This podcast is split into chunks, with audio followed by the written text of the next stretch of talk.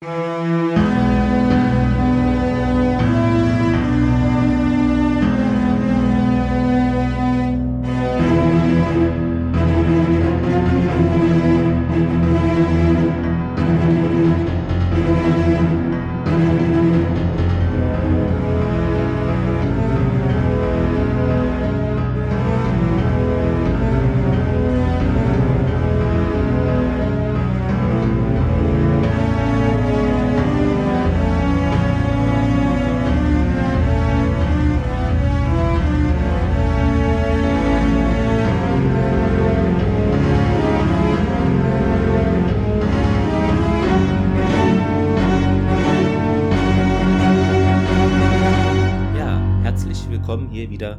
beim Sternentor mit mir. Ich bin Clemens. Vielleicht kennt ihr mich auch von meinem anderen Serienpodcast Erfolge. Und wieder mit dabei ist der Thomas. Und ihr kennt mich vielleicht auch von der dritten Macht oder Gastauftritten bei anderen Podcasts. Ja, ihr wart erfreulicherweise wieder sehr fleißig im Feedback-Bereich. Da können wir ja auch wie immer anfangen. Ihr kennt es ja. Und zwar schrieb uns AB, aber sie hat auch geschrieben, liebe Grüße Anja. Deshalb sagen wir einfach Anja, auf Twitter. Ach, schön, ich freue mich jeden Sonntag drauf. Liebe Grüße, Anja. Und dann hatte ich dann noch was geantwortet, dass es eben zwei Besonderheiten geben wird. Kommen wir ja später auch noch etwas, sagen wir etwas dazu. Und dann schrieb sie weiter. Da bin ich gespannt, ich höre euch gerne zu. Meine sonntägliche Freude, habe mir die DVDs schon rausgelegt und werde die Serie bald wieder schauen. Es ist aber fast besser, auch erst einmal zuzuhören, obwohl ich die Serie sehr gerne äh, sehe. Das war cool, aber Anja, Anja, du scheinst irgendwie Winterschlaf zu halten, ne? So, weil wir veröffentlichen ja jede zweite Woche. Also, wenn du uns jeden Sonntag hörst, fehlt ja. dir zwischendurch jeweils eine. Das ist natürlich, das ist, das ist natürlich sie auch stapelt geil. diese ne? sich so auf und dann hört sie diese durch. Ja, so, so Winter, Winterschlaf alle zwei Wochen. Das wäre natürlich auch cool. Und ja. die Hälfte der Zeit arbeiten und trotzdem dasselbe genau. Geld finde ich gut. Nein, ich glaube, sie meint ja, auch jede weiß. zweite Woche. Ne? Ich genau. Weiß. Und zu Anja, ich glaube, sie war auch die einzige Hörerin bisher, die bei uns ein ja, Feedback beziehungsweise uns bewertet hat auf Apple Podcasts. Deshalb seid wie Anja, ihr könnt es auch, ne? Gerrit Ludwig schrieb unter diesen Tweet noch, ja, also ich ging ja darauf ein, es gibt zwei Neuerungen oder so und dann, und er meinte ja, Thomas gibt einen Daumen nach oben. Also, und Uwe dann, Kaspari, was? Ich halte das für physiologisch unmöglich, ja. Aber so ist das nun mal. Jeder hat seine eigene Sichtweise auf Folgen und war, ist ja auch war, nicht, war nicht in derselben Unterhaltung noch das mit dem hm. Trinkspiel? Hm. Das kommt später so. noch, ne? genau. Aber es, ich fände es auch langweilig, wenn wir da immer einer Meinung werden. Also dann braucht man sich ja den Podcast gar nicht anhören, finde ich. Aber gut. Klar. Dann hatte noch geschrieben, äh, Matt Revolver, Grüße gehen raus an Technikquatsch, hallo. Sind wir mal ehrlich, Schicksor war schon immer schwierig, Bezug nimmt auf die Folge eben, wo wir ihn ja oft im Bild hatten. Dann haben wir ja auch die Nullnummer jetzt mal rausgehauen, bevor wir es ganz vergessen, damit die neuen Hörerinnen und Hörer wissen, worauf sie sich einlassen oder ob sie sich da ne, überhaupt drauf einlassen wollen. Ja, und da schrieb unser Stammhörer Lotpixel T 3D und dann auch noch gleich im TV und einen Film on top noch oben drauf gedreht. Nicht schlecht, nicht schlecht. Ihr seid wirklich aus einem anderen Sternensystem. Zumindest weisen die Buttons darauf hin. Genau, weiter ging es irgendwie darum, warum das jetzt erst kommt. Ne? Der Jada Blinks, ne, der Raphael hatte auch geschrieben, die Nullnummer nach den regulären Folgen. Interessantes Konzept waren da eben das Stargate und eine Sonneneruption involviert, ja. Und Onkel 8028, der Gregor ist das, ne? Ja. Hat gemeint, das wurde aber auch Zeit, hab schon 18 Folgen drauf gewartet, ne? Also zum Glück haben wir das noch gemacht. Der Gregor hat auch keinen linearen Zeitablauf, ne? Wir nehmen ja heute die 17. Folge auf, also wie er schon 18 gehört hat, weiß ich nicht. Nee, wir sind bei der 19. Wir hatten ja noch eine Special-Folge, ne, wegen dem Spiel und deshalb ach, ist es bei so, uns. so, ja, ja, genau, ich etwas bin jetzt nur von der, von der, Se von der Serie genau, ausgegangen. Regulär. Das ist ja heute die 17. Und dann noch Pilotfilm und wenn man das und so, das ist in Stargate eh so, die einen zählen es so, den Pilotfilm als eins, also wir machen es so als eins und manche zählen es als zwei Sachen, ja. Nein, der, der Gregor ist so bewandert, also der, der, ne, ich ja, hatte ja auch drunter geschrieben, ne, von wegen linearer Zeitablauf ist ja nur was für genau. Anfänger. Also der Gregor ist schon pro, also der kann auch die 19. oder 20. Folge jetzt schon hören. Das, äh, der kann das. Ja. Jetzt kommt das, was du eben erwähnt hast, was ich auch sehr witzig fand. Unser Stammhörer Gerrit Ludwig schrieb auf Twitter, ich hatte eben eine Wahnsinnsidee für ein Sage-Trinkspiel. Jedes Mal, wenn Thomas sagt, das ist völliger Mumpitz, wird einer gehoben. ja, also finde ich gut als Trinkspiel, oder? das sage ich echt so oft. Es ist viel Mumpitz dabei, ja, das auf ja, jeden Fall. Aber zur Verteidigung muss man sagen, ich schneide die Sachen ja immer. Ich habe auch zwei Sachen, die ich finde ich sehr häufig verwende. Einmal und, ich sag irgendwie sehr oft und und genau. Das sind, glaube ich, so meine zwei Sachen, die immer auftauchen müssen, mehrfach in einer Folge. Ja, so als Füllwörter, das, ja, ja. Ja, aber ist auch was. Aber ich glaube, wenn man, egal in welcher Unterhaltung oder in je, egal in welchem ja. Umfeld man sich begibt, wenn man bei jedem Mal, wenn jemand uns sagt, was trinken würde, ich glaube, da bist du nach der Hälfte, nach einer halben Stunde schon besoffen. Ja, das ist die Tatort russische Edition dann. Ich kann jetzt noch nichts trinken mittags, äh, andere sind da vielleicht anders. Da müssten wir wahrscheinlich eher abends aufnehmen.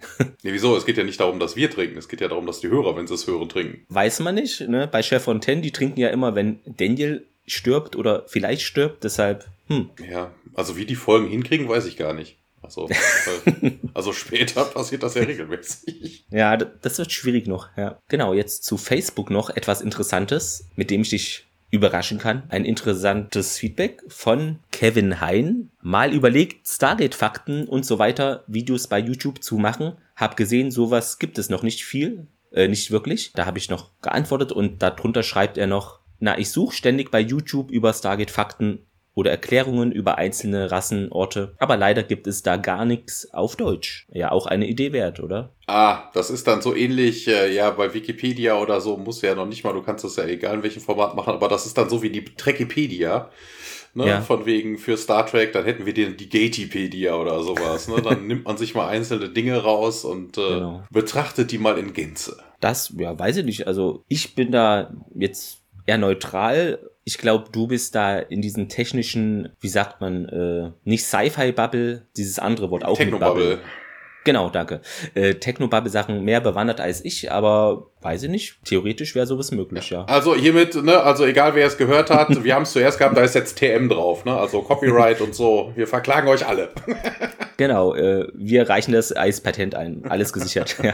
ja. Das zum Feedback-Bereich, vielen Dank, war sehr witzig. Dann noch etwas, es gibt ja jetzt diese Stargate Blu-rays von VEI, die sind erschienen und da gibt es jetzt auch verschiedene Videos, wo ihr, also auf Englisch ist klar, wo ihr die DVD-Qualität dann vergleichen könnt zu den Blu-rays. Was da noch zu sagen wäre, das habe ich auch dann erst erfahren. Es gibt jetzt noch zusätzlich äh, dazu die zweite Staffel von Universe was, haben die jetzt auch als Blu-ray gemacht. Die kam nämlich bisher auch nur als DVD raus. Ich glaube, es ist so, in den ersten ein, Staffel 1 bis 7 gibt es ja vom Ausgangsmaterial nur dieses normale SD, Kamera, was weiß ich, ne? Und dann ab Staffel 8 bis 10 war es, glaube ich, äh, ist das Ausgangsmaterial besser, was ich dann natürlich auch in den Blu-rays nochmal auf die Qualität äh, das ist dann natürlich auch noch hochwertiger, weil das andere davor ist halt via Software, würde ich mal sagen, hochskaliert worden. Sieht aber trotzdem besser aus, als wenn man auf einem großen Fernseher diese normale Standard-DVDs schaut, ja. Also das, was ich auf YouTube jetzt so sehen konnte. Ja, ne, Upscaling gibt's ja auch stellenweise schon nativ in irgendwelchen Playern genau. oder so. Ne? Also das ist ja. schon möglich. Und mit viel, viel Rechnereinsatz kriegst du auch so alten Material durchaus äh, HD hin. Kann man noch was rausholen, ja. ja also du brauchst nicht unbedingt die, die das Eingangsmaterial muss nicht unbedingt äh,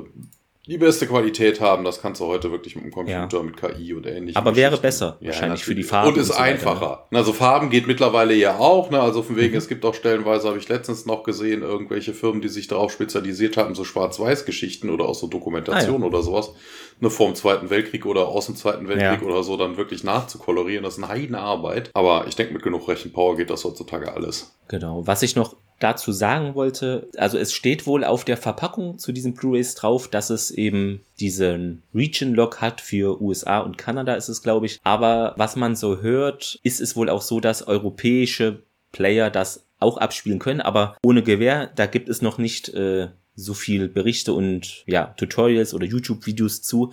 Deshalb würde ich da noch vorsichtig sein, falls ihr da interessiert seid, Vielleicht gibt es da auch Möglichkeiten, irgendwie diese Player amerikanisch so umzustellen, aber da kenne ich mich jetzt auch nicht so aus, aber. Äh, das ist leider, ich glaube, nur hardware-technisch möglich. Das, ah, also ja. Es gibt so gecrackte, die ja. kannst du dir direkt so kaufen, aber das ist eher. Nicht so legal, wahrscheinlich.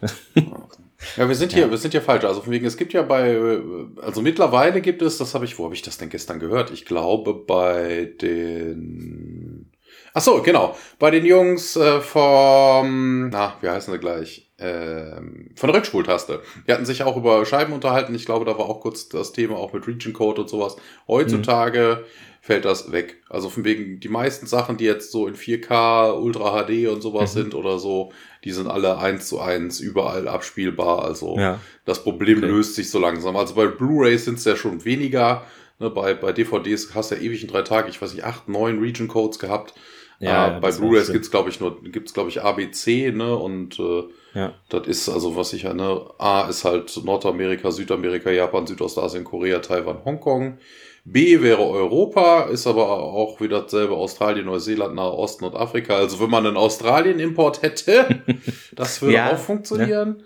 Und genau. dann haben wir noch C, China, Russland, Zentral- und Südasien. Ja, wie gesagt, also es wird wohl davon ausgegangen, dass es einfach falsch gelabelt wurde, aber da würde ich einfach noch abwarten und da jetzt nicht blind irgendwo das Ding importieren lassen. Das ist aber un eh ungewöhnlich, dass das überhaupt draufsteht. Ja. Normalerweise kaufst du es irgendwo und dann weiß man. Dann hatten wir das ja auch noch gepostet äh, und zwar ist das, also Originalscript beziehungsweise der erste Entwurf zu dem Pilotfilm Children of the Gods, also in Deutsch war es das Tor zum Universum, jo. aufgetaucht. Da kann man ja auch kurz ein paar Sachen erwähnen. Nicht alles, das wird zu viel, aber ein paar Sachen sind doch schon erwähnenswert, finde ich. Zum Beispiel Apophis hätte gar nicht so geheißen, wie er heißt, sondern der würde eigentlich Apep heißen. Genau, das aber, da stand ja auch drin im Artikel, ja. ne, dass das ja einfach nur eine andere Schreibweise oder ja. ein anderer Name für denselben Gott ist. Also für mich, es wäre kein anderer, es wäre derselbe, bloß nur eine andere. Das äh, wäre auch etwas anders gewesen. In der Eröffnungsszene gibt es da ja Apophis, ne, wie er auf die Erde kommt und da ist es so, dass man sich als Fan also viele fragen sich seit langem eben, wie er dann das Stargate überhaupt anwählt, um es dann auch später zu verlassen. Also das Stargate Center auch. Und die ursprüngliche Episode zeigt ihn ja einfach, wie er da seinem Jafar Befehle gibt und auf das offene Stargate zugeht. Und im Final Cut, also der anderen Pilotfilm-Version, gibt es da ja noch einen Soundeffekt, der eben andeutet, okay, das Tor wird angewählt, aber im Originaldrehbuch ist es wohl so in diesem Entwurf, dass das Tor reaktiviert wurde und Apep, also Apophis, wohl selbst die Macht gehabt hatte eigentlich das Tor dann nach Belieben zu kontrollieren. Ja, habe ich nicht irgendwo gelesen, dass das irgendwie die Handdevice gewesen wäre, die das ja, genau. hätte können sollen. Mit seinem Handgerät äh, hätte er das dann wohl gemacht, ja. Ja, so wie die das Nox, ne? So, wobei ja, das mit den Nox, ja. äh, da können wir nachher nochmal im Verlauf der Folge drauf eingehen.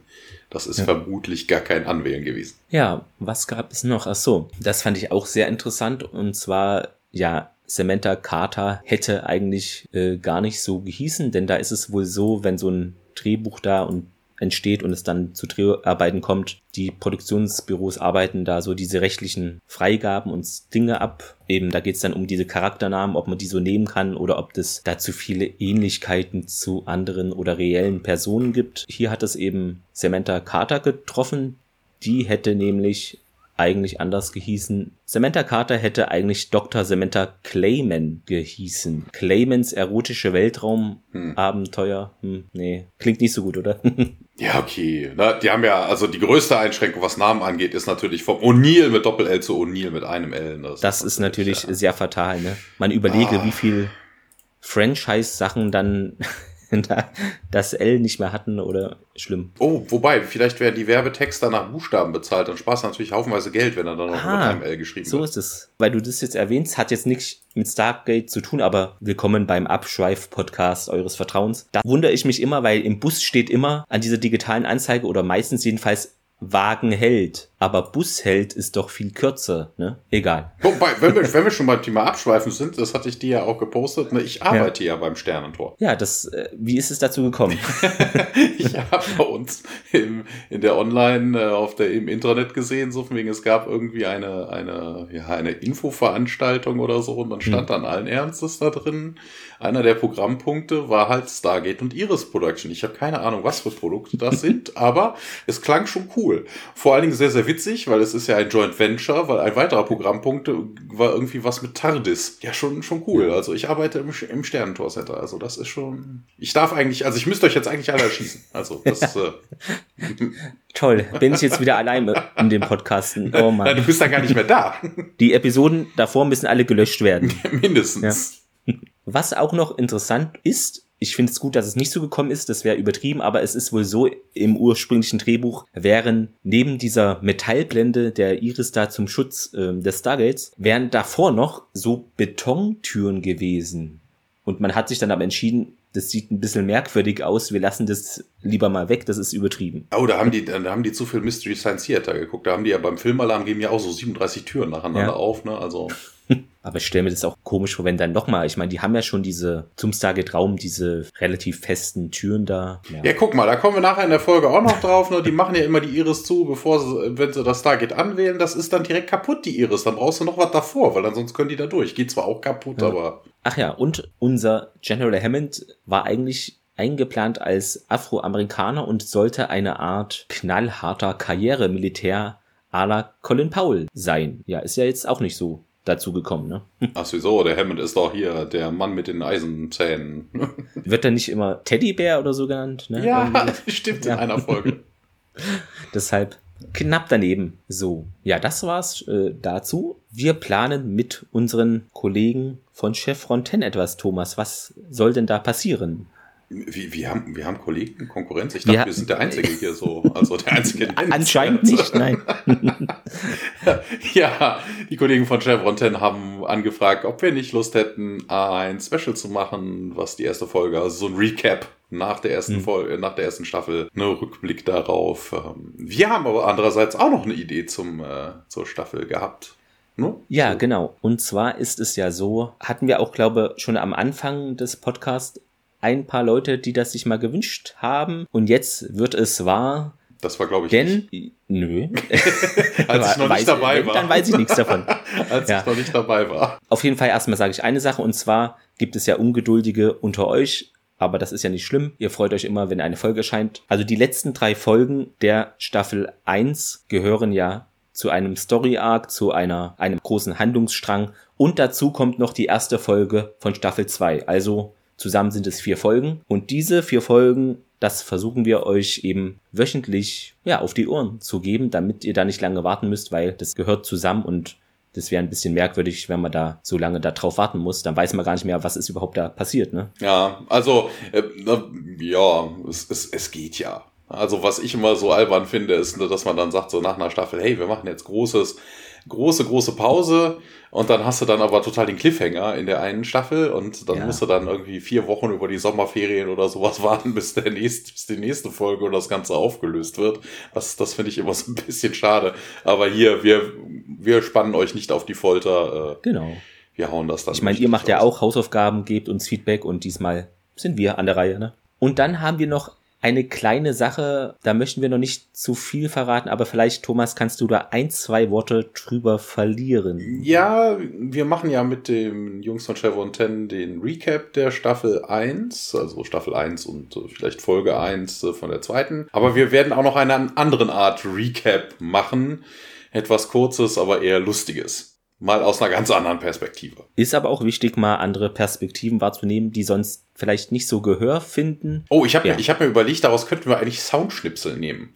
Weißt du, wir, wir ja. nehmen dann die entsprechenden Sätze und nehmen sie aus den Folgen raus und setzen die dann ein. Ah, du meinst äh, praktisch, wir äh, bauen die Dialoge so zusammen. Ja, muss man mal gucken, ja, wie wir das machen. Ja, also seine wenigstens. Ne? Also unsere ja. Ne, ist ja okay, aber seine könnte man durchaus. äh, ja. Das wäre eine Möglichkeit. Mal schauen, auf jeden Fall wird es etwas Kurzes und je nachdem, wie es bei euch dann ankommt, wird es dann, falls es passt, öfter mal irgendwo eingefügt. Auf jeden Fall. Es gibt ja noch andere Staffeln. Ja, das wird dann einfach so erscheinen, ohne Vorwarnung. So, es sind 22 Minuten vergangen, das ist äh, Rekord.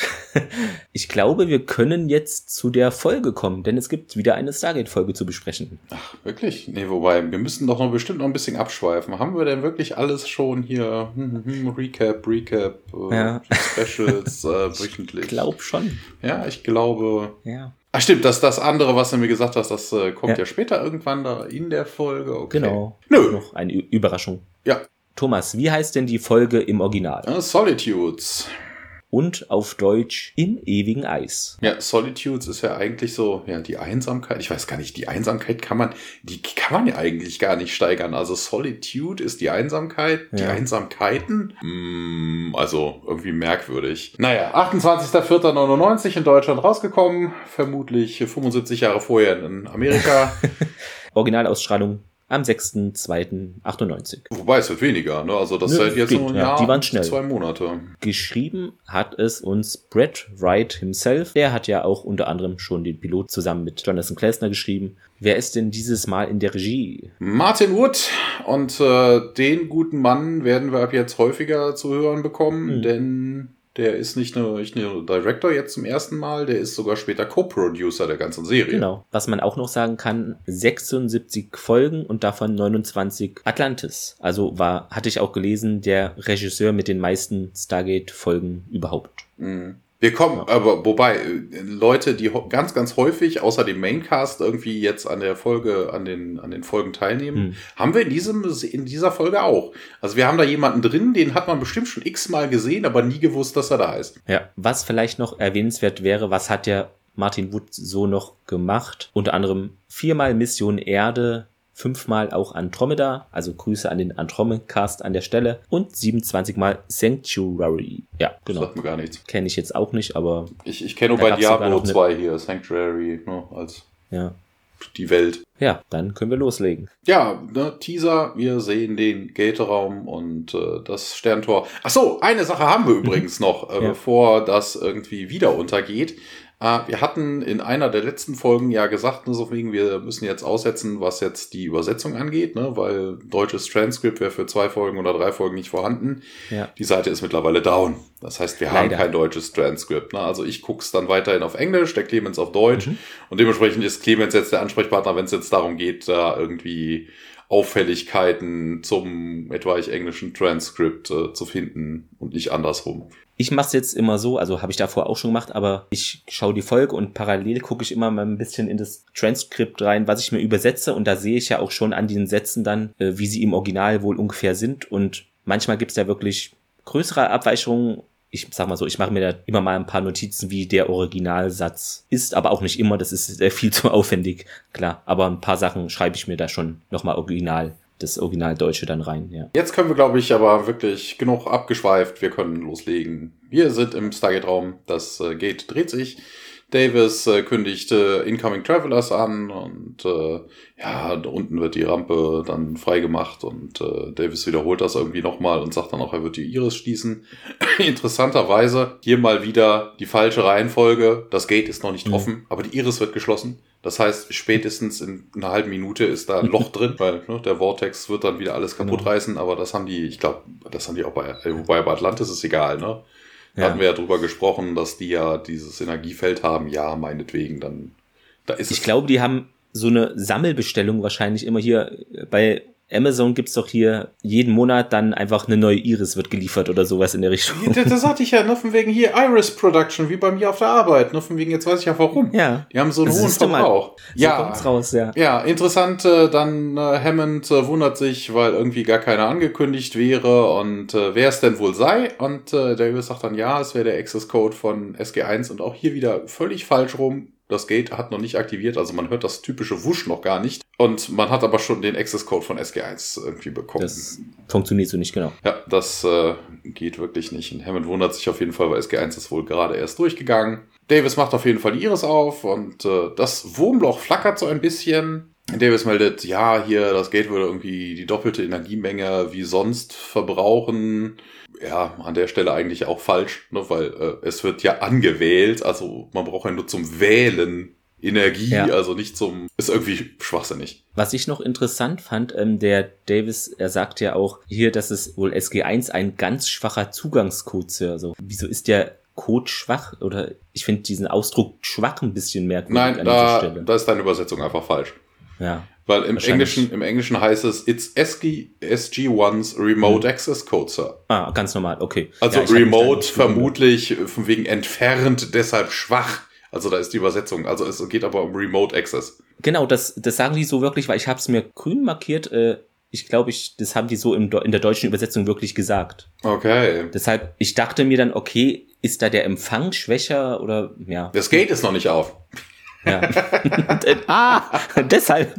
Nein, es Sehr ist gut. Remote Access. Ne? Und sie haben vermutlich ja. Remote auf entfernt und dann halt irgendwie falsch übersetzt. Und was wir jetzt fast noch vergessen haben, der Sergeant Seiler taucht hier zum ersten Mal sichtbar dann auf. Achso, ich habe den, ich hab den mir später aufgeschrieben, weil den ah, habe ja, ich okay. jetzt so gar nicht gesehen. Das ist vermutlich der Man, der dann sagt, clear the ramp oder sowas. Richtig, das ist genau dieser Mann. Ja, aber da, da achtet man ja auch gar nicht drauf. Ne? Also man nee. sieht da unten ein paar Leute und äh, man ist ja auch oben im, im Aufenthaltsraum, also nicht im Kommandoraum und nicht äh, da unten irgendwie. Naja, wie dem auch sei, angeblich zieht das äh, Stargate haufenweise Energie.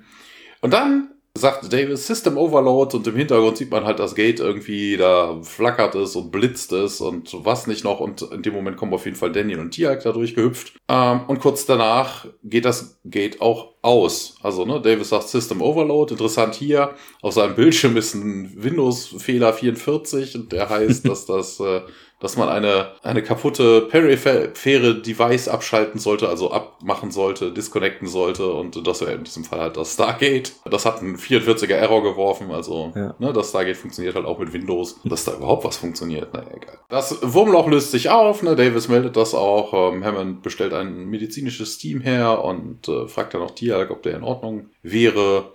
Man erkundigt sich auch direkt, ja, hier, wo sind denn Colonel O'Neill und Captain Carter? Ne? Es sind halt nur Daniel und Tiag durchgekommen und Tiag guckt sich um, wundert sich, ja, die hätten nur zwei Meter hinter ihnen sein können, er wüsste es nicht. Ja, Hammond hilft ihm hoch und äh, dann kommt ein ganz, ganz kleines Zähnchen vor den Opening Credits.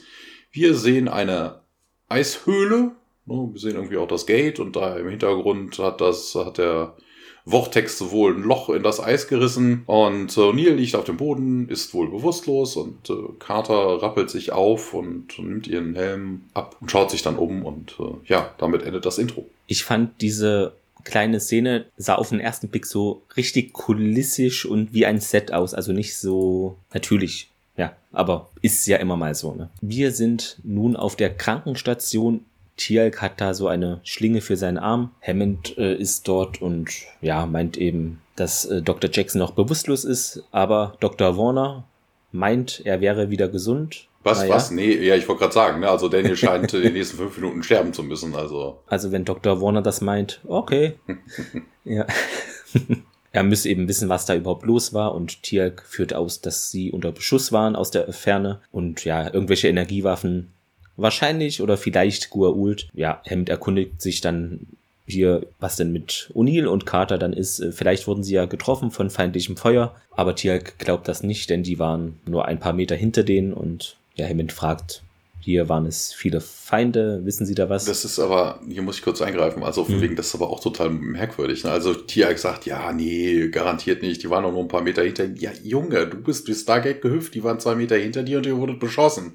Ja. Ist sehr, sehr wahrscheinlich, dass die hätten getroffen werden können. Eigentlich schon.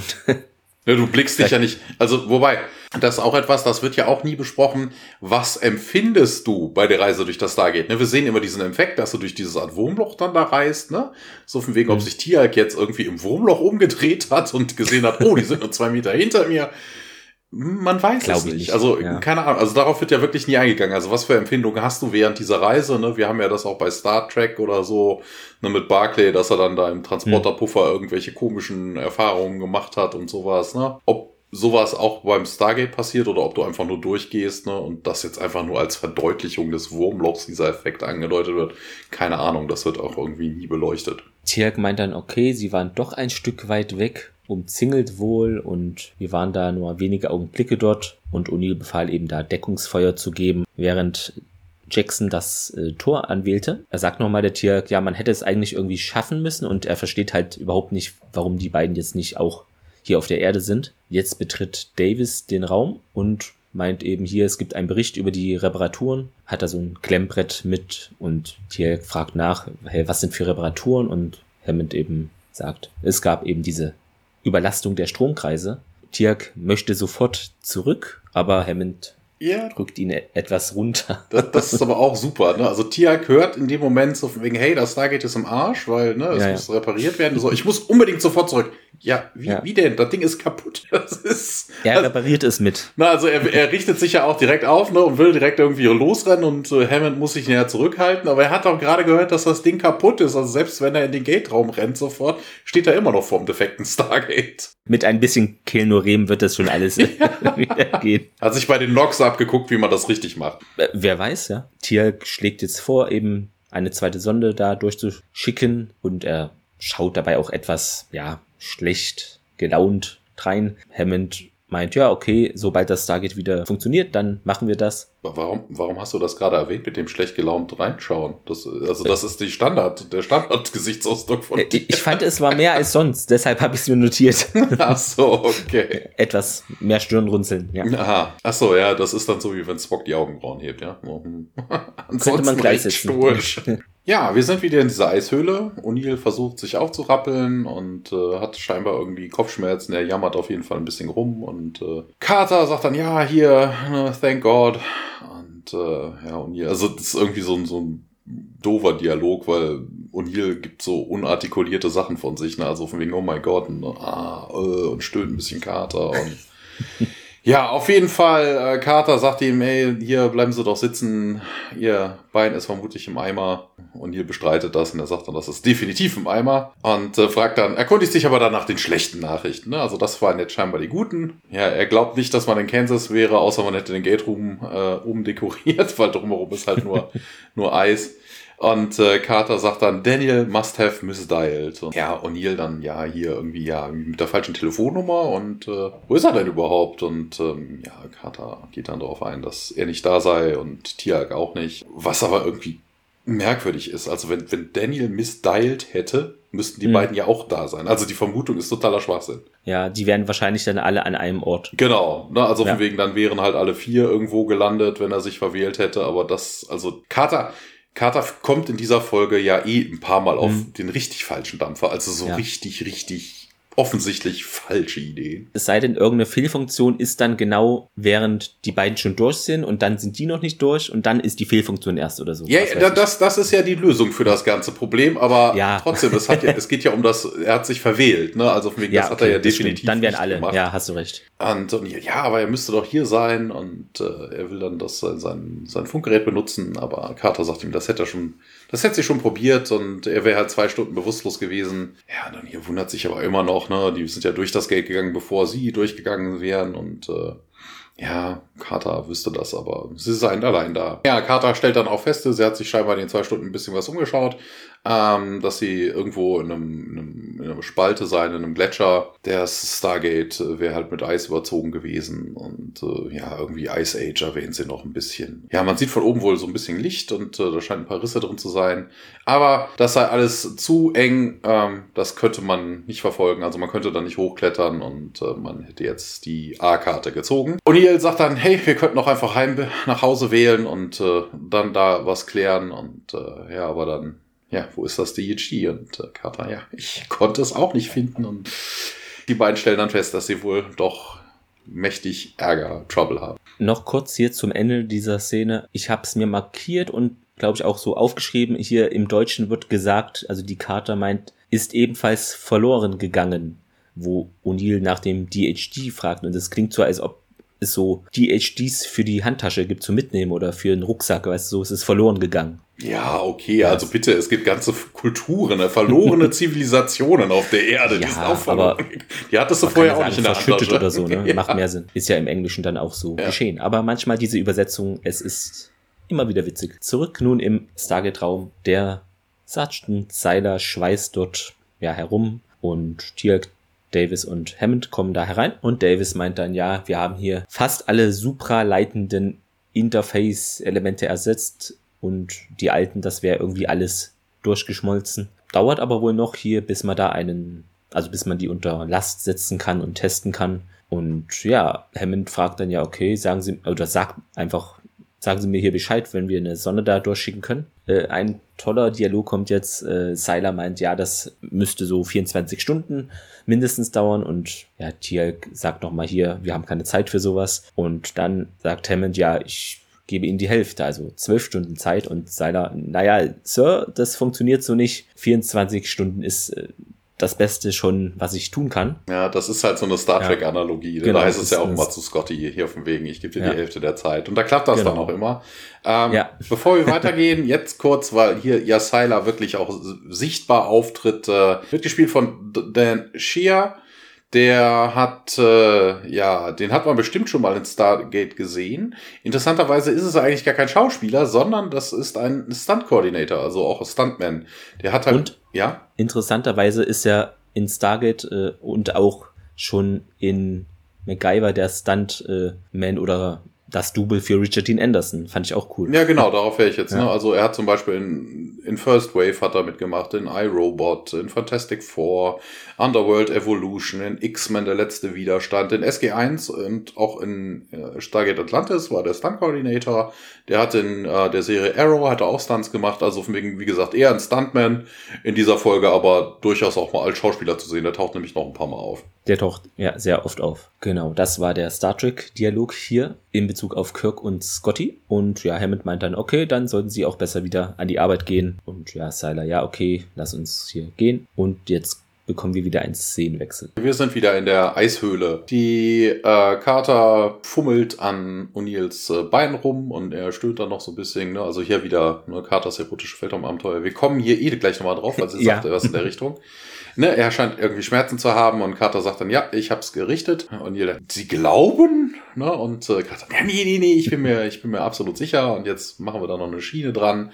Und dann wäre er wohl so gut wie neu. Ja, dann kommt O'Neill und sagt dann, hey, easy Doctor, easy Doctor. Und äh, ja, nur das sind dann hier von wegen Carter macht irgendwelche Doktorspiele. Hm die erotischen Weltraumabenteuer und äh, aber sie streitet ab, also sie lehnt so ein bisschen ab, sie wäre halt die falsche Art von Doktor und also sie hat ja ein PhD und keinen kein Dr. Mead.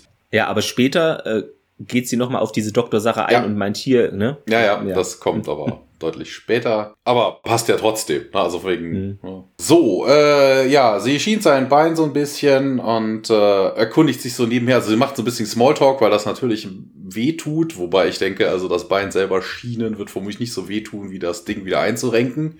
Ja. Ne, Wenn es gesplittert und gebrochen und ist so ist. Aber okay, sie versucht ein bisschen durch Gespräche abzulenken und äh, ja, sie erkundigt sich halt, ne, hat er sich denn schon mal was gebrochen und äh, ja, er sagt dann irgendwie nein, neunmal und äh, wenn man wenn man Schädelfrakturen da irgendwie mitzählt und ja, ein bisschen Larifari, ne? Er hätte irgendwie einen Unfall mit dem Fallschirm gehabt, ne? Der hat sich irgendwie so spät geöffnet in irgendeiner Irak-Mission und äh, hm. 1980, das müsste der erste Golfkrieg gewesen ja. sein, ja. Er hätte sich irgendwie verletzt und äh, ja, hätte sich dann irgendwie neun Tage, also er wird noch nicht mal gerettet worden, er hat sich dann neun Tage verletzt, wie er war, durch die Wüste geschleppt, bis er dann irgendwie irgendwo angekommen ist und äh, ja, zwischenzeitlich, wie gesagt, katerlich diesen diesen Splint an und er jammert dann immer noch ein bisschen rum.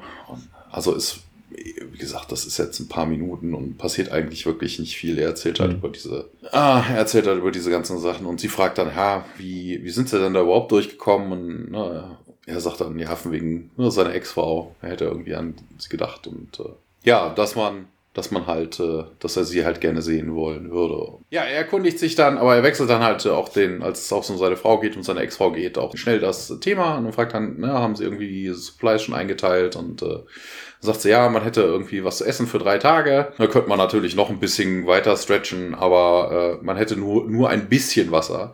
Und dann denke ich mir auch so von wegen, also man verdurstet eher, als dass man verhungert. Warum hat man jetzt weniger Wasser dabei als Essen? Na, also vermutlich nur so ein Trinkpäckchen, hier so ein, so ein hohes C. Äh, nee, wie heißen die doch gleich? Granini? Nee, ich habe keine Ahnung. Hier diese kleinen Dinge, ja, die du den Kindern immer mitgibst in die Schule. Durstlöscher, irgend sowas. Ja, ja, irgendwie sowas in der Richtung, ja. Aber hier hätte man das Problem ja nicht mehr, man könnte Eis schmelzen und äh, ja, sie hätten auch irgendwie Field-Gerät dazu, ne, so Cooking Gear dabei und äh, aber die Batterien für die Taschenlampen wären eher ein Problem. Ne, die sind halt begrenzt. Äh, sie hätten halt auch Thermal Blankets, also irgendwelche welche Warmhalte, Decken und ähnliches dabei. O'Neill befiehlt äh, Carter dann so von Weg, man würde hier schon rauskommen, das äh, wäre auf jeden Fall ein Befehl und äh, sie geht aber irgendwie nicht darauf ein und äh, hier, wie fühlt sich das an?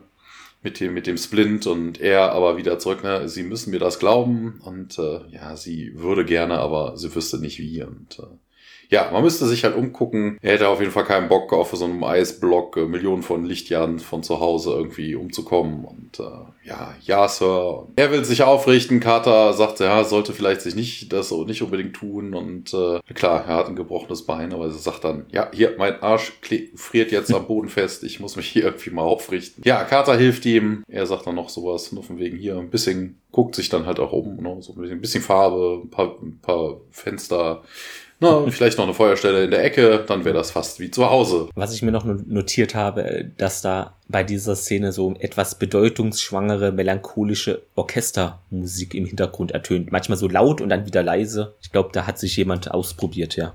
Oh. Wir sind jetzt wieder im Stargate Center, also Jacksons Augenlider flackern etwas und er öffnet die Augen dann und sieht dann Tialk. Der unterrichtet ihn eben hier. Das Stargate hatte eine Fehlfunktion wir kamen da mit zu hoher Geschwindigkeit durchs Tor. Jackson erkundigt sich dann nach Jack und Sam und Dirk meint, ja, sie sind da, waren nicht jetzt mit dabei. Ja, und der meint nochmal, der Daniel, ja, aber sie waren doch hinter uns direkt, das ergibt doch keinen Sinn und Tierk stimmt dazu, meint auch, in ein paar Stunden schicken wir hier einen Suchtrupp los und Nee, eine Sonde. Schauen dann eben, ja, eine Sonde los, um da nachzuschauen, was da los ist. Ja, äh, hier aber noch von wegen, na, sie sind sich ja beide der Meinung, dass das keinen Sinn macht, dass die nicht mit da durchgekommen sind. Also, die haben doch gerade im Dialog noch erzählt von wegen, das Gate hatte eine Fehlfunktion. Also, es hatte eine Fehlfunktion, dass da nicht alles genau so läuft, wie es eigentlich laufen müsste. Geplant, ja. Also, also diesmal stellen sich, also in dieser Folge stellen die sich wirklich stellenweise echt dämlich an. So ist das manchmal, ne? Wir gehen jetzt zurück in diese, ja, eisige Höhle und Jill meint, okay, man könne hier vielleicht rausklettern, beziehungsweise sagt doch, okay, sie könnten das vielleicht und Carter so, hä, was? Ja, ich sagte hier, vielleicht können sie rausklettern und. Wobei Carter das ja am Anfang schon gesagt hätte, ne, das wäre ja. alles zu, zu eng, das ginge überhaupt auf gar keinen Fall. Da kommen wir aber nachher auch nochmal drauf. Sie sagt dann, okay, ich habe hier was gefunden und gräbt da oben auf einem Eisblock so herum und O'Neill fragt, was, was denn genau? Carter, ja, das ist hier das DHD. Der Gletscherfluss muss eben das irgendwie von dem ja, Stargate getrennt haben. Vielleicht ist es ja noch intakt, also sie fegt da so ein bisschen den Schnee, der da drauf ist, weg. Interessant an dieser Stelle, beziehungsweise später noch, sie nehmen das Ding ja später nochmal in Betrieb. Ne? Also der Witz an der ganzen Geschichte ist ja eigentlich, dass wir in der Geschichte mit, äh, wie hieß er dann, Dr. Littlefield, ja mhm. gesehen haben, dass da irgendwelche Kabel ja unter dem DHD Richtung Gate führen. Ne, ja, da sind ja Sachen ja. draus. Und hier scheint das wohl kabellos zu funktionieren. Also auf dem Weg, ne, also wenn das Ding, das DHD vom Eis halt weggeschoben worden ist vom Gate und trotzdem mhm. noch funktioniert, um das Gate zu benutzen, äh, dann scheint das eher ja. kabellos zu sein. Also man oh. ist sich da nicht so ganz einig. Vielleicht ja. ist das dann dann DHD 2.0 oder sowas. Das einer Unterirdisch das andere vielleicht nicht. unter dem Eis oder so. Ja, aber das würde ja reißen, wenn das Ding schiebst. Ja.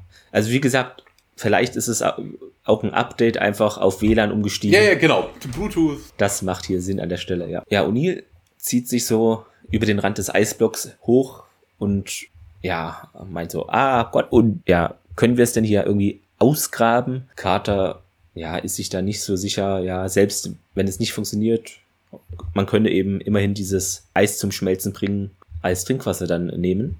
Carter fängt dann an, da zu hacken an diesem Eis und O'Neill hält so seine Brust und ja, sie erkundet sich, was eben mit ihm los sei. Der sagt dann, ja, ich glaube, ich habe hier mir hier noch eine Rippe gebrochen und Carter ist ein bisschen sauer, so, wieso hast du das nicht gleich gesagt? Und O'Neill erwidert eben, ja, er habe Angst, dass er dann noch eine Schiene bekommt. Auch er holt jetzt sein Messer heraus und hackt an diesem Eis rum. Ja, Carter meint noch, sie habe darüber nachgedacht, wo eben Daniel gerade und Tielk wären. Laut ihrer Sicht gäbe es dafür wohl drei mögliche Erklärungen. Erstens, Daniel hat sich verwählt und sie sind hier und irgendwo sind dann die anderen. Aber hatten wir ja eben schon erwähnt, dass das ein bisschen quatschig wäre. Und die sagt auch, okay, ich sehe die hier nicht. Ne? Uh, ja. Und Carter sagt dann weiter, ja, okay. Die zweite Variante wäre eben, Daniel hat sich nicht verwählt, aber das Stargate hat eben während des Transports eine Fehlfunktion gehabt Fragen Sie mich nicht, wie, also habe ich jetzt auch noch nicht rausbekommen. Jedenfalls wurden Sie zur Erde zurückgeschickt, aber wir aus irgendeinem Grund nicht auch hinterher. Das ist aber auch geil, weil sie sagt ja for some reason, ne, also warum auch ja. immer, ist da hat das Stargate eine Fehlfunktion. Hallo, sie hat doch gerade von Energiewaffen, also ne, die war doch ja. in der Situation, da haben Energiewaffen in ihre Richtung, also auch auf die fliehenden Leute geschossen. Richtung mhm. Gate geschossen. Stimmt. Ja. Also, ne, dass man auf solche einfachen Lösungen nicht kommt. Äh, hm. Ich habe jetzt die medizinische Lösung. Das ist diese Eisamnesie, die bekannte. Ach so. Hm. nee, ich glaube, das hat die. Die reagieren da ja eh ein bisschen unlogisch teilweise. ja, O'Neill erkundigt sich nun nach dieser dritten Variante, die Carter eben vermutet, was es sein könnte. Ja, da sagt sie eben, das Stargate hatte eine Fehlfunktion. Wir wurden auf diesen Planeten geschickt, Daniel und Tielk auf einen anderen. O'Neill bohrt nochmal so nach, das ja. Ist aber genau dieselbe Variante wie die zwei. Ist eigentlich das gleiche, ja. Aber O'Neill kann von diesen Varianten wohl nicht genug bekommen, denn er erkundigt sich nach einer vierten und Carter meint, es gibt keine vier. Aber O'Neill bleibt dabei, hm, es kommt doch immer die vier nach der drei, ja, und Carter, ja, diesmal nicht, Colonel. Ja, aber es gibt ja natürlich noch eine vier, ne? Also von wegen, die könnten auch einfach im Limbus verschwunden sein und sie sind noch irgendwo rausgekommen. Also wäre auch möglich. Ja, und O'Neill dann, okay, wir nehmen jetzt mal an, hier, die haben es irgendwie zur Erde zurückgeschafft und sie senden uns Suchtrupps oder schicken da eben welche los oder Sonden und Carter fragt nochmal kritisch nach, ja, wohin denn? Und O'Neill, ja, hoffentlich hierher. Aber Carter verbreitet irgendwie nicht so viel Optimismus. Ja, wie sollen sie das denn anfangen? Die haben doch keine Ahnung, wo wir sind, weil all diesen vielen Stargates könnte es, ja, vielleicht zehn Jahre dauern. O'Neill nochmal, ja, aber wenn sie zuerst hier bei uns nachschauen, dann geht es natürlich schneller. Vor allen Dingen auch geil, ne? Also von wegen, sie sagt ja, darauf geht man später auch nochmal ein. Ich glaube, das ist äh, der General, der das tut. Auf jeden Fall interessant, weil sie sagt ja von wegen, ja, das könnte ja zehn Jahre gegebenenfalls brauchen, wo ich mir denke, äh, hey, ich denke, es gibt Millionen von Kombinationen. Also die hast du jetzt auch nicht in zehn Jahren durch. Sie sagt auch dann noch, ja, selbst wenn alle SG-Teams da mit der Suche da beschäftigt wären, ist die mathematische Wahrscheinlichkeit und O'Neill unterbricht sie, hat wohl genug gehört, ja, Captain hier und Carter weiter. Ja, ich denke zu viel. Sie setzen hier die Zerspannung fort was auch immer das heißt. Resume Chipping. Ach so, da weiter hacken wahrscheinlich. Genau. Ja. ja. Wobei, dass die sich da eh großartig ja. Gedanken drüber macht. Na, also wegen, sie haben das DHD gerade gefunden. Also eigentlich, so wegen, okay, wir müssen es nur noch rauspacken und dann äh, geht's nach Hause. Also Warum sie hier irgendwie total verzweifelt und zu Tode betrübt und was nicht noch ist, keine Ahnung. Die sind diese Temperaturen nicht gewöhnt, würde ich mal sagen. Ja, ist nicht nur die Eisamnesie, das ist dann die Eisverzweiflung oder so. Das ist vielleicht irgendwas ja. Psychologisches. Möglich. Ja, wir sind im Gate-Raum. Sylar erzählt so ein bisschen, ne, hätten irgendwie Circuit MX34, äh, 43, wäre geladen um 20% und äh, soll geladen werden mit 20% und äh, ein Techniker macht das dann auch. Und äh, ja, man geht dann auf 100 und das äh, scheint zu funktionieren. Sylar gibt das auf jeden Fall dann an Hammond. Ab das Gate, ne, wäre wieder alles in Ordnung. Davis legt los. Ne, SG3 steht da unten am Gate und wartet. Davis wählt an, ne, Chef von 1 encoded und äh, TX sagt dann noch, ja, hier SG3 und äh, ich äh, erwarten ihre Befehle und äh, aber Hammond nochmal, ne, so wegen, hey, hier, ich werde nichts autorisieren, solange die äh, Probe nicht zurückkommt mit den richtigen Bildern. Ja, Chevron 2 encoded. Hammond irgendwie so von wegen, hey, hier, Defense-Teams in Alarmbereitschaft und äh, die Hostiles hätten, könnten ja irgendwie beides haben, also die Adresse der Erde und den Transmittercode, wo ich mir dann denke, was, was, hä?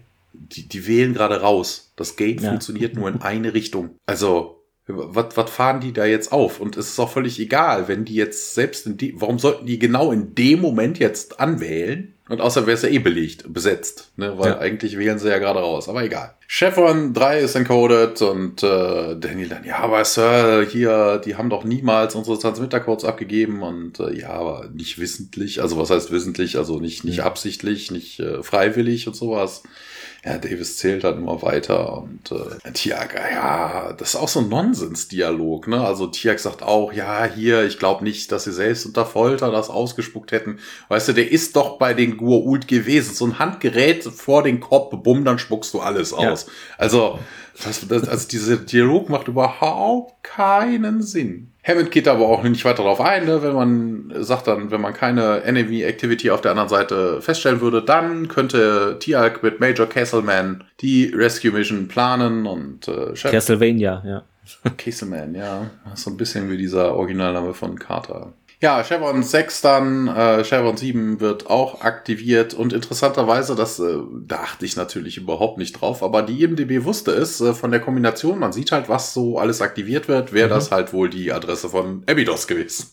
Und dieser Fehler tauchte schon öfter mal auf, hatten wir auch immer erwähnt, wenn es so war. Ja. ja, das Wurmloch etabliert sich und äh, es wird ein Map durchgesendet, was mich an der Stelle auch über gewundert hat. Also du hast da unten irgendwelche kriegerischen Einheiten, da schicke ich doch eher was Fliegendes durch. Das ist ratzfatz weg.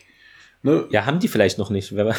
haben die nicht mehr, oder? Nee, haben die ja schon. Die hatten ja auch in der letzten Folge ja, sowas oder in der vorletzten. Die haben nur eine produziert und ist gerade in der Wartung. Achso, nee, ja, hm ja, was auch immer. Auf jeden Fall macht an der Stelle wenig Sinn. Wir sehen äh, ne, diese typische Karte. Davis sagt, hey, die Probe sollte P4A771 in 4 Sekunden, 5 Sekunden erreichen. Er zählt dann runter und äh, wir sehen halt wieder auf diesem auf dieser Karte, dass dann, wo es denn lang fliegt. Und mhm. man sieht ein Bild. Man sieht, äh, also Daniel sagt das dann.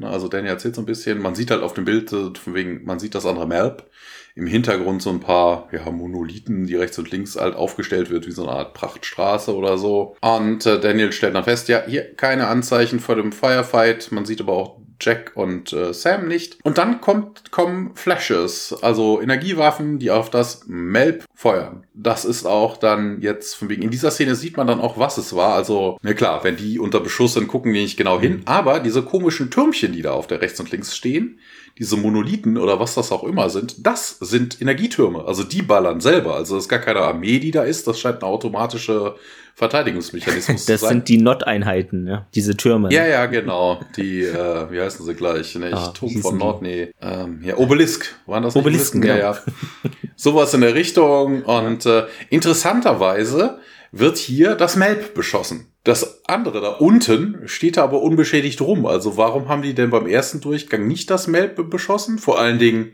warum beschießen sie es jetzt? Also die schicken ja im Normalfall erst die Sonde durch, gucken, gucken dann, ist alles in Ordnung. War ja in dem Fall auch so, sonst hätten sie ja nicht das SG-Team durchgeschickt. Ja. Und jetzt wird das Melb beschossen. Die haben geschlafen davor. Ich, ich habe keine Ahnung, das ist wirklich totaler Quatsch. Aber nu ja. Hammond hat auf jeden Fall Schiss, obwohl das Stargate, wie bekannt, nur in eine Richtung funktioniert. Ja, Iris schließen, Iris schließen, das Stargate abschalten, abschalten. Und SG3 soll stand down, also können sich zurückziehen. Die Rescue Mission wäre abgesagt. Was man vielleicht noch kurz erwähnen könnte, also diesen Planeten, den wir sehen, der sah ein bisschen sehr wüstenrötlich aus, also nicht unbedingt so äh, wie der Ort, wo eben ja Sam und O'Neill gerade sind. Ja, wer war, ja. war vielleicht doch Abydos, die haben ja jetzt irgendwelche Türmchen gebaut. Ja, wer weiterentwickelt jetzt, ja. Gur-Ult-Abwehr, ne? deshalb Tiag war dabei, so. man hat dann gemerkt, hey, da ist ein, eine Larve, zack, zack, zack, schießen, warum sie aus dem Help schießen, keine Ahnung. Äh, ja. Die sind jetzt misstrauisch gegen alles. Das Gate wird abgeschaltet und äh, Daniel natürlich in seiner bekannten Art, der jammert natürlich wieder so, General, ne? also man könnte sowas halt nicht tun. Und, äh, ja, Szenenwechsel. Wir sind zurück in dieser Eishöhle. O'Neill merkt an, hier, die Suppe sei fertig, kippt es etwas aus und ja, Carter meint, ja, nur noch ein bisschen, ich bin hier auch fast fertig. Er möchte eben nicht, dass der Kater kalt wird. Nee. Und Im Englischen, also für mich, mhm. das scheint die deutsche Übersetzung verstanden. You don't mhm. want to get it to get cold. Also, dass die Suppe also, kalt wird. Nicht, dass ihr ja, kalt wird. Und ja, Carter sagt dann auch nochmal, ja, okay, ich wusste gar nicht hier, dass du kochen kannst. Und O'Neill dann, ja, das kann ich nicht, aber mein geschmolzenes Eis, äh, dafür bin ich berühmt. Also hat sein Humor natürlich nicht verloren. Sie bedankt sich und will sich ihn nochmal anschauen, also die Verletzung und der sagt aber, nee, hier mir geht's gut, essen Sie. Ja, und sie habe eben wohl nochmal darüber nachgedacht, wie diese Fehlfunktion zustande gekommen ist. Sie hat da irgendwie die Theorie, dass, also bisher hatte man die Theorie, dass das Tor ein künstliches Wurmloch erzeugt, das dann irgendeinen energetischen Materiestrom in eine Richtung da entlang einer extradimensionalen Route oder Leitung dann überträgt oder sendet. Und sie glaubt jetzt eben, dass dieser Materiestrom zwischen dem Stargate aus irgendeinem Grund umgelenkt wie ein Blitz wurde, ja, von einem Punkt zu einem, einem anderen springt und dann wo einschlägt. Wer sie glaubt, dass das eben mit diesem Angriff auf P4A771 da, wo sie ja hingesendet worden, wohl zu tun habe. Das Gate wurde dort voraussichtlich von Energie oder Energiewaffen getroffen und das habe die Richtung eben dieses Materialstroms halt beeinflusst, so dass, also bevor man die normale andere Seite halt erreicht. Und sie fragt dann nochmal nach Colonel und der äh, tut mir leid, ich habe nicht zugehört. Ist ihm dann zu technisch und er hat ja auch Schmerzen. Aber sie sagt es nochmal kurz, äh, ja, was ich damit eigentlich sagen möchte. Hier, dass wir durch ein Stargate relativ nah an der Erde im Tornitz wohl aufgetaucht sein müssen. Irgendwo zwischen diesem Planeten P4A771 und der Erde. Wenn die Rettungsteams äh, zu diesem, also auch zu dem Schluss kommen würden, dann ja, würde das die Suche erheblich einschränken und Uni findet auch, dass es eine gute Nachricht ist. Hier muss ich aber kurz eingreifen, weil technisch macht das natürlich überhaupt gar keinen Sinn.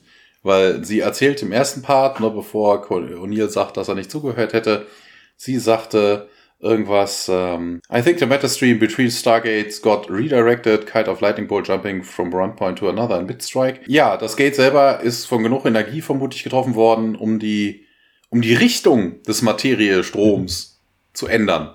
Ja, wenn ich die Richtung ändere, muss das nicht zwischen P4A771 und der Erde liegen. Das kann beliebig in irgendeine Richtung ja sich geändert haben, die Richtung. Ja. Also, und später widerspricht sie sich ja auch und dann sagt sie ja von wegen, hey, hier, entweder, sie sagt ja, die müssen irgendwo ganz nah an der Erde rausgekommen sein und dann somewhere between dem alten Planeten hm. und der Erde. D ja. Dazwischen, ja. Das kann aber, muss aber deshalb jetzt nicht nahe der Erde sein. Also. Nee, muss es nicht, nee. Also wegen, wir, wir, wissen also überhaupt ja. nichts. Also wegen, es könnte nahe der Erde sein, es könnte irgendwo auf dem Weg zwischen P4A771 liegen oder der Materiesturm hat die Richtung gewechselt und man ist jetzt in Andromeda. Man möchte einfach die Zuschauer etwas verwirren in dieser Folge, ja. Ja, ja das ist wieder Technobubble, der keinen Sinn macht. Ja. Ja, wir sind im Stargate Center Briefing Raum. Daniel schaut sich die diese gläserne Karte an, die man halt kennt mit dem ganzen Planeten. Und äh, ja, fummt ein bisschen drauf rum, ne, wenn sie nicht hier sind oder hier ne, oder da. Und äh, Tialk in seiner bekannten positiven Art sagt dann, hey, es ist aber auch möglich, dass sie mit dem Wurmloch einfach sich aufgelöst hätten, also innerhalb des Wurmlochs. Ja, na, Danny, ja, weiß ich. Hat er auch dran gedacht, aber wenn es noch die geringste Chance gibt, dass sie zu einem anderen Stargate rausgekommen sind, ähm, ja, und dann kommt Tiag an, ja, war das nicht Captain Carter, die äh, vermutet hat oder berechnet hat, äh, kombiniert hat, dass die mögliche Kombination an Stargate-Symbols äh, bis in die Millionen gehen, was jetzt einfach nicht. Ne, du hast eine Anzahl X von Symbolen hoch sieben, das kann man sich ja ausrechnen, also da mhm. muss man nichts deducen, das ist Mathematik. Und äh, ja, würde auf jeden Fall in die Millionen gehen. Ja, irgendwie Daniel dann, ja, doch, aber wir müssen es irgendwie einschränken. Hat aber ja eigentlich nichts mit der, mit der möglichen Anzahl von Symbolen zu tun. Also wegen, was ich weiß, wie viele Symbole gibt's auf dem Ding? 36 mal hoch 7.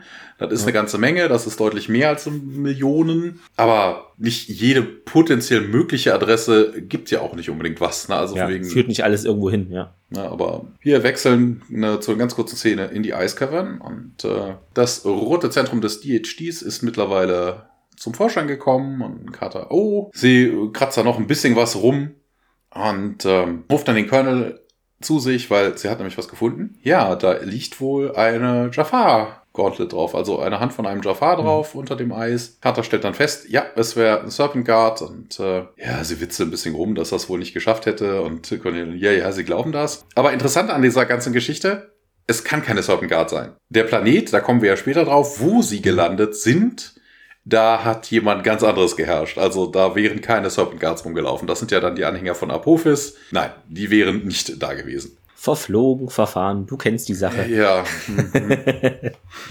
ja. Ja, Briefingraum, Szenenwechsel. Jackson ist dort wieder und deutet nun auf diese eben erwähnte Glaskarte und will da etwas für sich zusammenordnen. Okay, hier ist P4A771 und dort ist die Erde. Das Stargate hat sich geschlossen, kurz nachdem Tjelk und ich da durchkamen. Hammond sagt nochmal, ja, es gab doch diesen Energieschub hier, richtig? Äh, was, wenn es mit dem Wurmloch selbst zu tun hat und der Seiler meint, ja, ich habe keine Ahnung. Und Jackson fragt nochmal, ob es nicht einfach verschwinden könne. Und Seiler meint, nee, das glaube ich nicht. Also es muss irgendwohin entladen werden. Ja. Jackson dann, hä, also noch ein Stargate? Und Seiler, ja, vielleicht wendet sich dann auch an Hammond. Sir, es ist theoretisch möglich, also, aber wir glauben, dass Stargates im Grunde riesige Supraleiter sind. Geladene Materie strömt entlang von Kraftlinien da umher. Also jetzt haben wir Kraftlinien. Äh, ja, Jackson dann okay. Also positiv zu negativ. Wie Elektrizität, oder? Seiler dann ja. Ja, abgesehen davon, dass diese ganze Reise hier außerhalb unserer Dimension stattfindet, ja, mehr oder weniger jedenfalls. Daniel dann ja, okay, was, wenn es irgendwie gesprungen ist, also bisschen so wie diese Karte-Theorie da, also wenn es sie hierher irgendwie umgeleitet hat und zeigt eben auf der Karte dann auf bestimmte Punkte hier oder da und Tem dann, okay, sollen wir jetzt hier bei all diesen Welten uns nach denen umschauen? Jackson weiter, ja, also nun zumindest haben wir eine ganze Galaxie von Stargates eben jetzt runtergebrochen, eingegrenzt auf eine Handvoll Möglichkeiten. Hammond weiter, ja, angenommen, Sie haben recht hier, warum haben Sie nicht einfach auch das Stargate benutzt von sich aus, um zurückzukommen?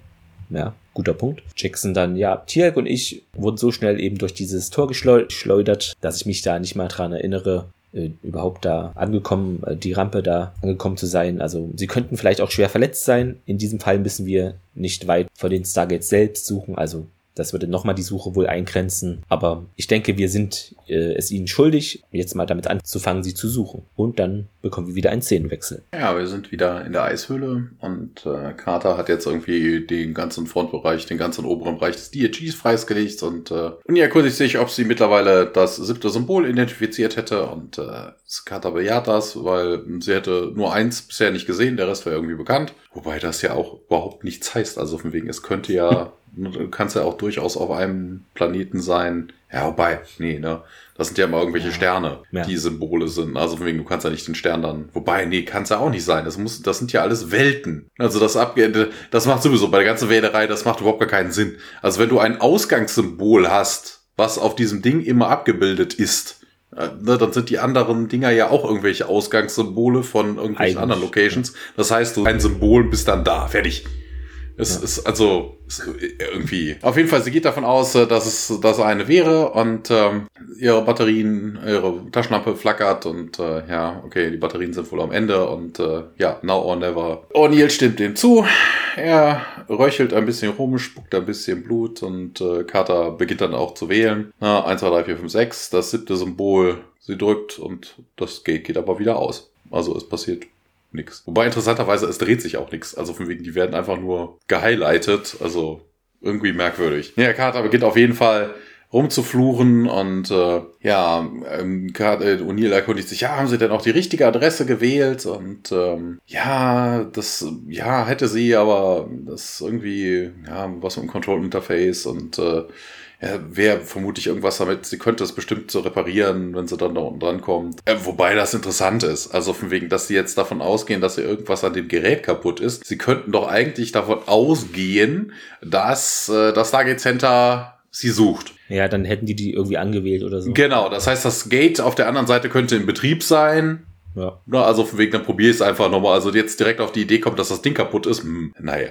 Ja, aber Neil sagt aus irgendwelchen unerfüllten Gründen negativ und äh, ja, aber Karte, wir müssen das doch versuchen. Und äh, ja, und Neil erklärt dann auch noch, warum er negativ gesagt hat, ne, man müsste jetzt mal irgendwie schlafen und ja, er hat wohl immer noch Schmerzen und äh, ja, aber egal. Wir kommen da schon irgendwie raus, sagt er braucht halt nur länger, als man gedacht hätte. Und Carter bejaht das noch und dann, ja, ist ein bisschen, ja, sie ist auf jeden Fall nicht überzeugt. Und äh, ja, er spricht sie nochmal an, Captain, und dann sagt sie halt, ja, Sir, anstatt nur ja. Ja, und dann sind wir auch schon wieder im Briefingraum.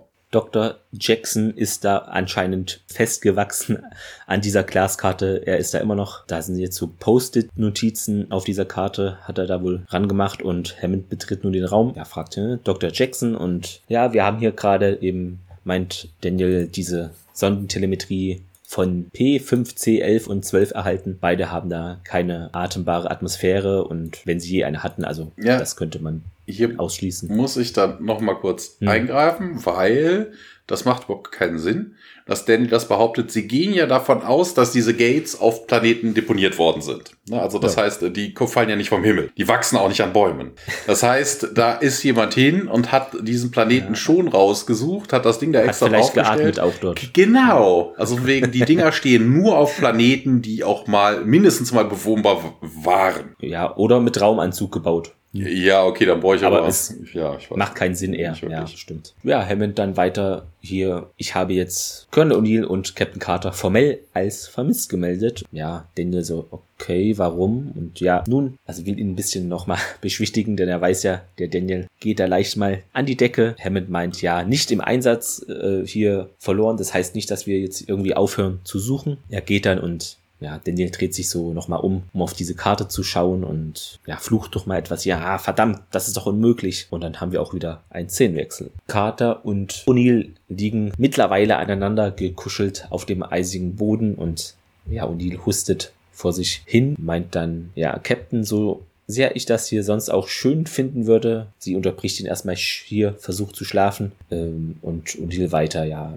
Ist es das, was wir getan haben? Äh, Carter, ja, du warst erschöpft, du bist ohnmächtig geworden. Ich dachte nur, wir müssten die Körperwärme kombinieren, sonst würden wir die Nacht hier nicht überstehen. Also wie vorhin schon erwähnt, ne, Carters und Unils erotische Weltraumabenteuer nächste Runde, ne? Mm. Hatten wir schon mal so ähnlich, wo die Carter etwas besessen, würde ich mal sagen, war. Konnte sie aber nichts für. Ja, ja, ja, ja. Die hat nur so getan. Die war bestimmt immun. Vielleicht auch nur eine gute Ausrede, ja. Wer ja. weiß. Genau. Vermutlich gingen die Pheromone gar nicht von Hathor aus, sondern von ihr. Genau. O'Neill dann weiter. Okay, das ist in Ordnung. Es ist nur wirklich schwer, mit diesem gebrochenen Rippe da zu schlafen. Vor allem, wenn jemand äh, da drauf liegt und ja, Carter entschuldigt sich, bewegt sich dann auch von dieser besagten Rippe etwas ja, runter. So ist es besser, sagt O'Neill. Carter weiter. Okay, jetzt schlafen Sie hier ein paar Stunden und derweil repariere ich das DHD. Ja, okay, gute Nacht. Und sie sagt auch, gute Nacht. Dann weiten sich aber ihre Augen und oh, Colonel. Und dann O'Neill, ja, es ist bloß die Waffe, ich schwöre. Und Carter kichert, ja. Wobei das mit den, äh, mit den offenen Augen, mit den äh, weit geöffneten ja. Augen, das ist mir jetzt so gar nicht aufgefallen. Ich dachte, sie wollte noch irgendeinen Quatsch erzählen oder sowas, ja. Äh, aber ja, die sexuelle Anspielung ist auf jeden Fall ja, und O'Neill fordert sie dann aber auch auf, hier nicht weiter kichern, bitte, ja, tut wohl weh. Und sie sagt dann nochmal, um ihn irgendwie zu beruhigen oder wenn wir es nicht schaffen, ich bereue nichts, Sir. Er dann nochmal darauf, ich werde es bereuen zu sterben oder ja. Und dann haben wir auch schon eine nächste kleine Szene. Wir sind im Kontrollraum und im Stargate Center und Daniel läuft da irgendwie rum mit einem, mit Becher Kaffee. Er schaut immer wieder rüber zum Stargate und äh, ja, wir, das, die Kamera fährt fährt so durch den Boden und man sieht oben, wie Hammond unruhig äh, durch sein Büro hin und her läuft. Und äh, im Gate-Raum sieht man dann Davis, der zusieht, äh, wie ein anderes Team zurückkommt. Ja, wir sind wieder zurück in der Eishöhle. Ne, Carter ist irgendwie am DHD am Arbeiten und äh, schimpft mit dem Teil irgendwie rum und O'Neill meldet sich dann über Radio, wobei die jetzt nicht weit auseinander sind, aber er ist wohl zu schwach, da irgendwie rumzubrüllen. Carter hüpft dann von dem Eisblock, äh, fällt aber irgendwie auch hin, rutscht aus und ja, sie erkundigt sich dann bei ihm und äh, was ist denn los und äh, ja, ne, er wäre doch irgendwie immer der Erste, der wach wäre und Carter sagt dann, ja, hier, sie bluten innerlich. Das gebrochene Bein könnte auch Frostschäden haben und äh, sie wüsste es aber nicht. Und, ja, sie hätte versucht, die noch irgendwie warm zu halten mit irgendwie dem Cooking-Equipment, was sie halt noch hätten. Mhm. Diese Sterno, ne? Dieses ist so eine Art Brennpaste. Ja, ja wobei auch geil, ne? Also von wegen, ja, wie, wie hat sie das denn gemacht? Hat sie dem jetzt irgendwie damit eingerieben und angezündet oder was?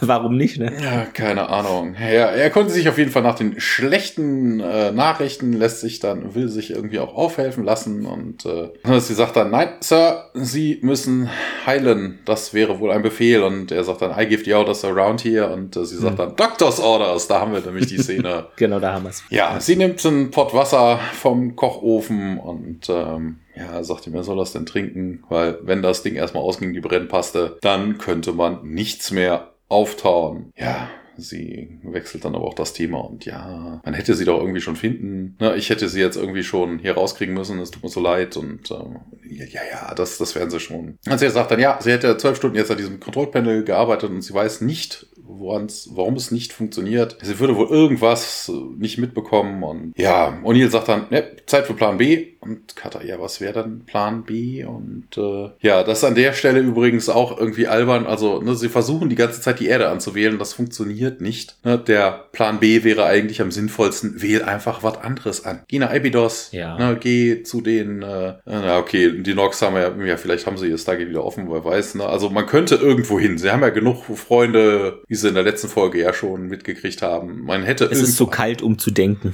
Na, also ich sagen. Völliger Mumpitz. Sie versuchen die ganze Zeit die Erde anzuwählen, aber sie hätten auch einfach irgendwo anders hin.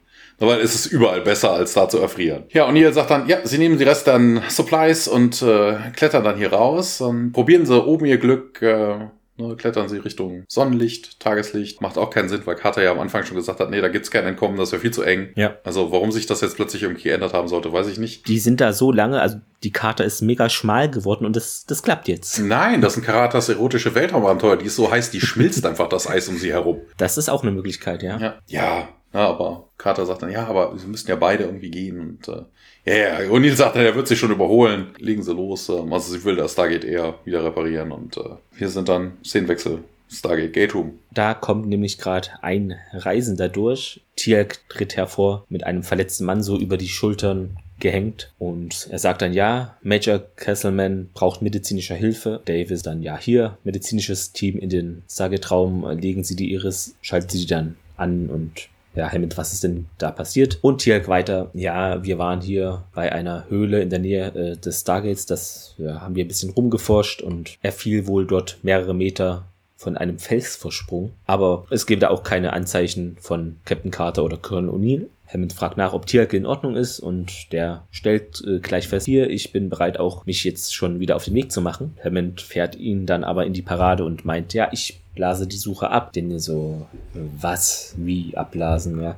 Und Hammond, ja, das war der letzte Planet, äh, der eben zu ihrer Theorie passt, äh, Doktor. Ja, wie lange ist es her? fragt äh, Jackson noch. Ähm, was ist, wenn wir sie nicht mehr finden? Und Hammond meint, ja, es tut mir leid, stürmt dann auch hinaus. Ein nettes kleines Detail am Rande. Ähm, Daniel hatte ja so eine an der Stirn eine Verletzung, wo es ein bisschen getaped und dann noch ein Mini-Verbandspflaster drauf war und dieses Pflaster ist jetzt ab und man sieht ein bisschen die Schramme. Also das ist wohl schon etwas jetzt verheilt mittlerweile. Ja, sie haben ja jetzt irgendwie alles abgeklappert. Ja. Das passiert ja auch nicht innerhalb von fünf Minuten. Zeit vergangen und wir bekommen auch wieder einen Szenenwechsel. Jetzt ein paar ganz kurze Szenen. Wir sind wieder in der Eiskarren und Carter ist am DHD am Rumfummeln, versucht zu reparieren zählt dann so auf, was denn alles intakt sei und äh, dann fällt ihr ein, oh, and Reset, ne, warum hat sie da irgendwie nicht dran gedacht? Und äh, sie wird die, die Stromzufuhr unterbrechen, ne, an- und ausmachen, das klappt ja auch beim Rechner. Ne, sie äh, nimmt dann irgendwie am Panel an der Seite und fummelt da mit ihrer mit ihrer Klinge drin rum und äh,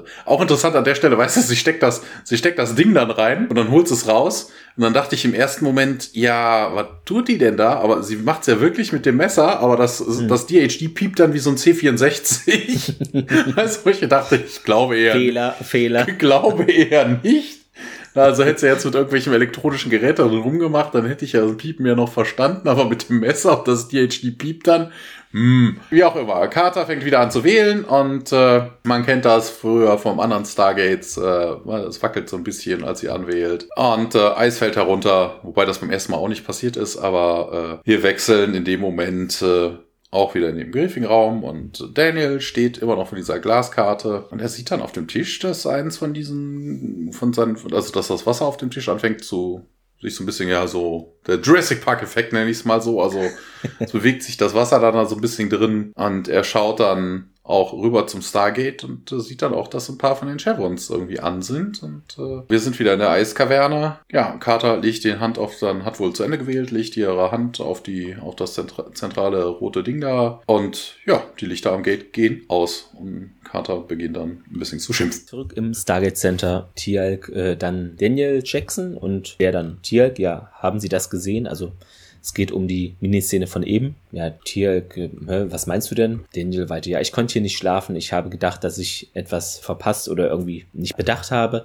Und jetzt äh, habe ich gerade realisiert, dass wir einen Planeten übersehen haben. Dann haben wir wieder eine kleinen Szenenwechsel. Carter steht neben O'Neill, der auf dem Boden immer noch liegt oder wieder. Er sagt auch, okay, das hat wohl nicht geklappt und Carter tut das auch leid. Aber O'Neill sagt, ja, ist ja auch nicht ihre Schuld und sie verstünde eben nicht, warum es nicht funktioniert und ja, jetzt solle wohl dieser Plan B in Kraft treten, laut O'Neill. Carter verneint das erst, aber er sagt dann noch, hier, Sam, ich sterbe hier wohl und befolgen Sie meinen Befehl bitte. Und ja, widerwillig äh, sagt sie dann, okay, ja, Sir, und klettert dann traurig äh, los da Richtung Sonnenlicht oder eben diesem Loch da im Eis, ja. Genau, was ja gar nicht geht, weil alles so eng ist. Aber äh, egal. Im Stargate Center zurück, äh, Hammond, Jackson und Tialk äh, betreten den Raum und Daniel sagt eben, ja, wir haben hier viele erdgebundene Kulturen, äh, sind da auf verschiedenen Welten denen begegnet und äh, verschiedene Zeiten gibt es da und bevor und nachdem wir glauben, wo das Stargate eben vergraben wurde und Hammond so, ja, gibt's doch mehrere bestimmt, oder? Und ja, Daniel sagt, ja genau, es gibt da verschiedene, vielleicht haben wir eben auch nur an der Oberfläche gekratzt. Bisher haben wir versucht, äh, diese Diskrepanz mit verschiedenen Theorien hier von Parallelen oder Beschleunigten da zu erklären und Hammond so, ja, hä, worauf wollen Sie jetzt hinaus? Ja, das habe ich mich an der Stelle nämlich auch gefragt, weil äh, darauf will er nämlich gar nicht heraus. Also es geht nicht um kulturelle Entwicklung und äh, nee. das einzig Wichtige, was er gesagt hat bis jetzt, äh, was ist mit Welten, wo das Stargate mal vergraben war. Aber das genau. hat mit der parallelen Entwicklung oder beschleunigten Entwicklung so überhaupt nichts zu tun. Aber du kennst doch äh, Daniel, er muss diese Kultursachen immer unterbringen. Ja, egal worum es ja. gerade geht. Jetzt sagt Daniel, ja, was denn hier, wenn es ein zweites Stargate gibt? Und zeigt dann auf die Mitte der Karte und das ist natürlich hier der Ausgangspunkt unserer ganzen Abenteuer, nämlich die Erde. Er sagt ja, was ist, wenn dieser Energiestoß ähm, das Wurmloch von einem Stargate zum anderen springen ließ. Hammond so, hä? Auf der Erde? Der sagt dann ja und dann sagt Hammond ja, Tielk hätten die Gur-Ulten, haben die mal mehr als ein Stargate auf einem Planeten errichtet und der sagt, ja, das ist schon möglich, wenn das erste irgendwie nicht mehr funktioniert, kann das schon sein. Hm, denken Sie daran, dass äh, was Ra hier herbrachte vielleicht nicht das erste war und die Geult haben das Stargate-System auch nicht gebaut. Und Hammond so, ja, und wo könnte das jetzt sein? Und dann haben wir wieder einen Szenenwechsel, einen kleinen. Ja, wir sind im Inneren der Eishöhle wieder und äh, Carter äh, klettert da durch, durch die angeblich viel zu engen Tunnel und benutzt ihr Funkgerät, um Gönn O'Neill irgendwie Bescheid zu sagen, dass sie die Oberfläche noch nicht sehen könnte, aber sie wird weiterklettern und äh, O'Neill irgendwie Sam. Und ja, er verabschiedet sich so halb von ihr, weil er sagt, it was an honor serving with you und äh, Carter bejaht das noch und äh, ja, sie drückt sich äh, die Tränen aus den Augenwinkeln und klettert dann irgendwie weiter und wir sind dann wieder im Observation Room. Daniel läuft mal wieder hin und her und ja, Tiag und äh, Hammond äh, Wobei das auch geil. Are standing over. Das klingt so ein bisschen, als ob die ja nur auf ihm stehen, aber das ist es ja natürlich. Ne? Sie stehen hinter Davis. Der tippt auf seiner Computerkonsole rum und ja, Daniel vermutet, das muss irgendwie eine abgelegene Location sein, weil man hätte sie ja sonst sicherlich schon längst entdeckt. Muss auch irgendwie verbuddelt sein oder vergraben sein, also auf jeden Fall verschüttet sein, sonst hätten die Gur Ultras ja weiterhin benutzt. Und Tiak dann, ja, aber hoffen wir, dass es nicht weiterhin begraben ist. Äh, ja, Hammond sagt dann zu Davis, ja, wir äh, sind auf der Suche nach SG1 äh, Transmission Codes äh, auf der Emergency Frequency. Die sollen doch mal bitte das Militär, die Listening Posts des Militärs äh, rund um den Globus einschalten. Die sollen danach suchen. Und ähm, Daniel fällt noch was ein und sagt dann, ja, als wir das erste Mal unser Stargate aufgemacht haben, das hat doch angefangen zu wackeln. So meinst du, so richtig, richtig anfangen zu wackeln, ne? Dass ganze Facility am Wackeln war. Und äh, ja, Hammond bestätigt das. Man hätte aber ja Frequenzdämpfer da irgendwie, also irgendwie so Stoßdämpfer eingebaut gebaut.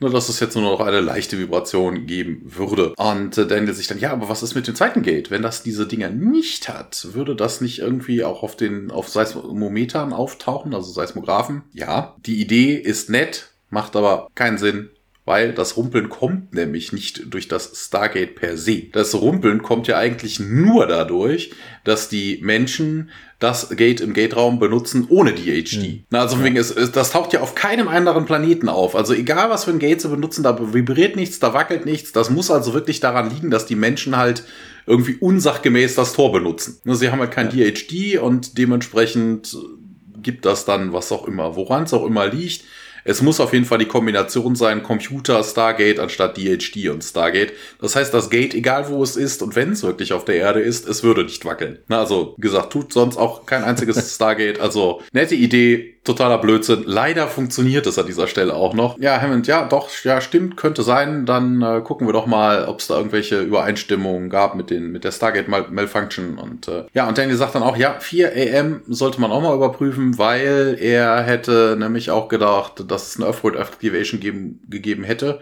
Aber nichts passierte, aber es hätte halt, das Gate hätte angefangen zu glühen, also die Symbole und es gab eine Vibration. Der erkundigt sich dann noch zu Tialk, ja, hier, was, was passiert denn, wenn man seine eigene Telefonnummer anwählt und äh, ihm fällt das dann aber auch selber ein, okay, falsche Person. Er fragt dann dasselbe noch Hammond. Und Hammond sagt dann, ja, sie bekommen ein Besetzsignal an. No, what else could cause a vibration like that unless if they were trying to dial home? Ja generell Dialing macht, die Vibration. Doch, wenn man es, also jetzt hat er wieder eine andere, eine andere, ne, warum sollte das denn jetzt überhaupt vibrieren? Ne? Also, na, das, äh, die Kombination wäre natürlich immer noch gleich an Symbolen. Wir sind mit einem kurzen Szenenwechsel nochmal kurz in der Eiskaverne. Carter ist immer noch am Klettern. Ja, sie wäre fast oben, sagt sie übers Radio und äh, sie würde Hilfe mitbringen und äh, er soll daran denken. Und äh, ja, aber O'Neill antwortet nicht, er ist scheinbar bewusstlos und Carter klettert aus dem Loch heraus. Eis und äh, schneebedeckte Berggipfel, also so Hügel, ne, so Felsen, weit und breit und wieder ein Szenenwechsel. Zurück im Stargate Center. Davis kündigt an, ja, wir haben sie, die Antarktis. Das Timing der Ereignisse ist auf die Sekunde genau einschließlich eben das äh, Erlebnis da von Dr. Jackson mit dieser Vibration. Und Hammond erkundigt sich nochmal hier, ja, haben wir breiten und Lenkrad und Davis ja, bejaht das. Es ist nur 50 Meilen außerhalb von McMurdo und das ist eben diese größte Forschungs- und Logistikstation in der Antarktis wird auch von den United States Antarctic, Antarctic Program da der US-Regierung betrieben. Da ist es wohl in der Nähe und Tiak und Jackson wollen gerade so die Erlaubnis einholen, da hin äh, zu fliegen. Und bevor sie das aussprechen können, wird es auch schon von Hammond erteilt, die Erlaubnis. Die machen sich da jetzt auf die Suche und begeben sich zu diesen Koordinaten. Interessant, äh, Hammond sagt ja noch von wegen McMurdo Station sollte da irgendwie nach den Koordinaten suchen. Also in der IMDB stand das als Fehler drin. Also von wegen, ja, warum Ne, er könnte ja die Flugzeuge nicht kontrollieren oder so, von wegen, wo ich mir denke, hallo, das ist ein Air Force General. Wenn der bei der Air Force anruft und sagt, macht mal, dann machen die. Das ja. ist ja, oder mindestens mal, na, was ich was, wenn die einen eigenen General haben, dann kurzer Anruf, jo, dann wird geguckt, fertig. Also, dass das ein Fehler ist, weiß ich nicht. Fand ich auch nicht. Ich habe es auch gelesen, aber ich denke, das Stargate-Programm hat so einen Stellenwert und so eine Wichtigkeit. Also da ist doch das Mindeste, dass du da mal einen Helikopter oder ein Flugzeug bekommst. Ne? Also wir sind zurück auf der ja, erkundeten also nicht erkundet, aber betretenen Planetenoberfläche, wo Carter da ist. Sie benutzt nun das Funkgerät, erkundigt sich nochmal nach Colonel O'Neill und sagt ihm auch, okay, es ist ein Eisplanet, also vielleicht Hot oder so aus Star Wars. Oh ja. ja, soweit das Auge reicht, sei eben das Eis, man habe da keine Chance und ja, wobei das auch, glaube ich, so ein typisches ja, Sci-Fi und auch Stargate-Problem. Man sieht etwas, läuft zehn Meter und dann sagt man, okay, alles, was ich hier sehe, ist genauso, kann ich eins zu eins auf den ge gesamten Planeten umsetzen. Also das, das muss ja nichts heißen, ne? Also wenn ich in der Wüste bin, sehe ich halt nur die Wüste, aber nicht den ganzen Planeten. Aber naja. Sie meint, okay, ich komme jetzt hier wieder runter, klettert dann runter. Warum sie jetzt direkt so wieder runterklettert. Also vielleicht will sie nicht jetzt alleine da oben sterben oder wie, weil. Ja, okay, wenn du oben keine Chance siehst oder so, unten ja, hast du, na, oben hast du vermutlich auch Wind, den hast du unten einfach nicht, ne? Also von wegen. Aber du hast halt eigentlich eine größere Chance, wenn du da oben irgendwie dich mit irgendwelchen Dingen, Feuer, was weiß ich, ja, sie hat geritzte ja, große ja, Zeichen ja da machst im Eis oder so, keine Ahnung. Ja, sie hat ja ist nichts. ja wirklich niemand. Ja, eben. Also sie hat ja nichts. Aber man hätte eigentlich davon ausgehen Irgendwas. können, dass sie vielleicht andere Sachen probiert. Die haben bestimmt irgendwelche Leuchtraketen oder sowas. Fackeln, genau, irgend sowas, ne? Ja, dass man anmachen könnte. Aber sie sieht halt drumherum überhaupt okay. nicht. Sie kommt halt auch nicht weit, ne? Also sie hat nichts zu essen, nichts zu trinken. Nur, pff, es gibt weit und breit keine Rettung in Sicht. Ja, was soll sie da groß machen? Sie könnte natürlich in irgendeine x-beliebige Richtung lauf loslaufen, aber okay, das bringt sie gegebenenfalls nicht. Auf jeden Fall ist sie dann nun wieder unten, beziehungsweise also sie versucht da bei der Aus Eiswand da rumzuklettern, stürzt dann auch dabei etwas ab und rutscht dann so runter.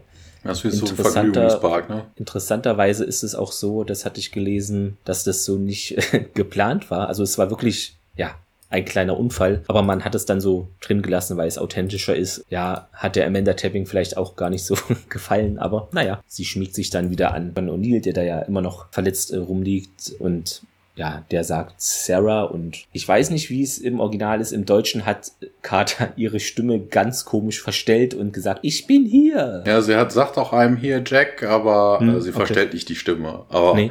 sie, sie korrigiert ihn auf jeden Fall nicht. Ja, genau. Im Deutschen, es klang sehr interessant. Auf jeden Fall sehr künstlich, aber gut. Ja, O'Neill meint, ihm wäre sehr kalt. Ja, sie sagt, okay, es ist alles gut, hier komm, jetzt können wir schlafen. Sagt auch nochmal, beziehungsweise es wird hier bei mir falsch übersetzt, aber ich lese es vor, es klingt nämlich sehr witzig. Kann man vielleicht auch doppeldeutig sehen, denn mir wurde übersetzt, ja, es war mir auch eine Ehre, mit Ihnen zu surfen, Colonel.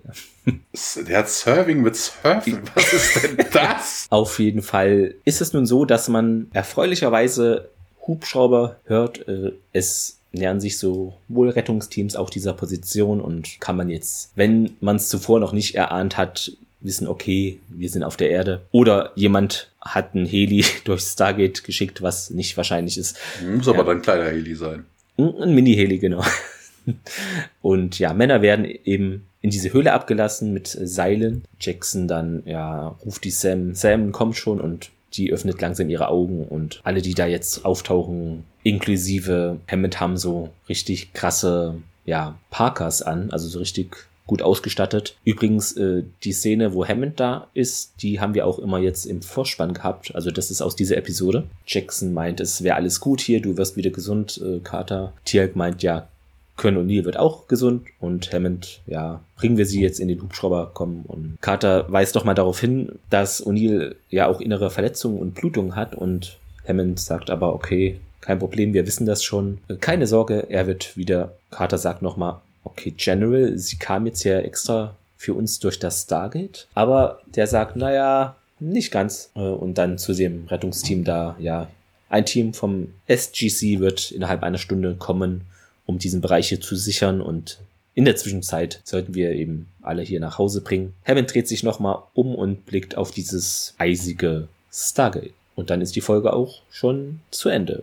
Haben wir es wieder äh, geschafft. Ja. Nun, ähm, genau, zur Trivia, da gibt es dieses Mal, ich glaube, letztes Mal war nicht so viel, jetzt ist es ein bisschen mehr. Und zwar gibt es einen Outtake, wo Carter wohl die vierte Wand da durchbricht oder das machen will, als eben Richard Andersons Charakter beschimpft wird von ihr, weil er eben nicht weiß, wie man sich aus dieser misslichen Lage, für beide ja missliche Lage befreien könnte und sie nimmt dann Bezug auf MacGyver, ne, man habe hier doch äh, ganz viele Gimmicks und so, das muss ja irgendwie klappen. Ja, dieser Outtake ist wohl auch, habe ich gelesen, in der DVD auf den Extras von Staffel 1 enthalten, aber da es da ja auch verschiedene Versionen, Englisch oder Europäisch, Deutsch, wie auch immer gibt, es kann sein, dass es bei euch drauf ist, vielleicht aber auch nicht. Und den würde ich euch jetzt hier auch nochmal einspielen, habe ich nämlich auch da gefunden beim Stargate Wiki. Hatte ich dir ja schon zugeschickt, ja. Thomas, ne? Du weißt ja, wie sich das angehört hat. Auf jeden Fall sehr witzig. Klang auch irgendwie improvisiert, fand ich von äh, Amanda Tapping, ja. You spent seven years on MacGyver and you can't figure this one out?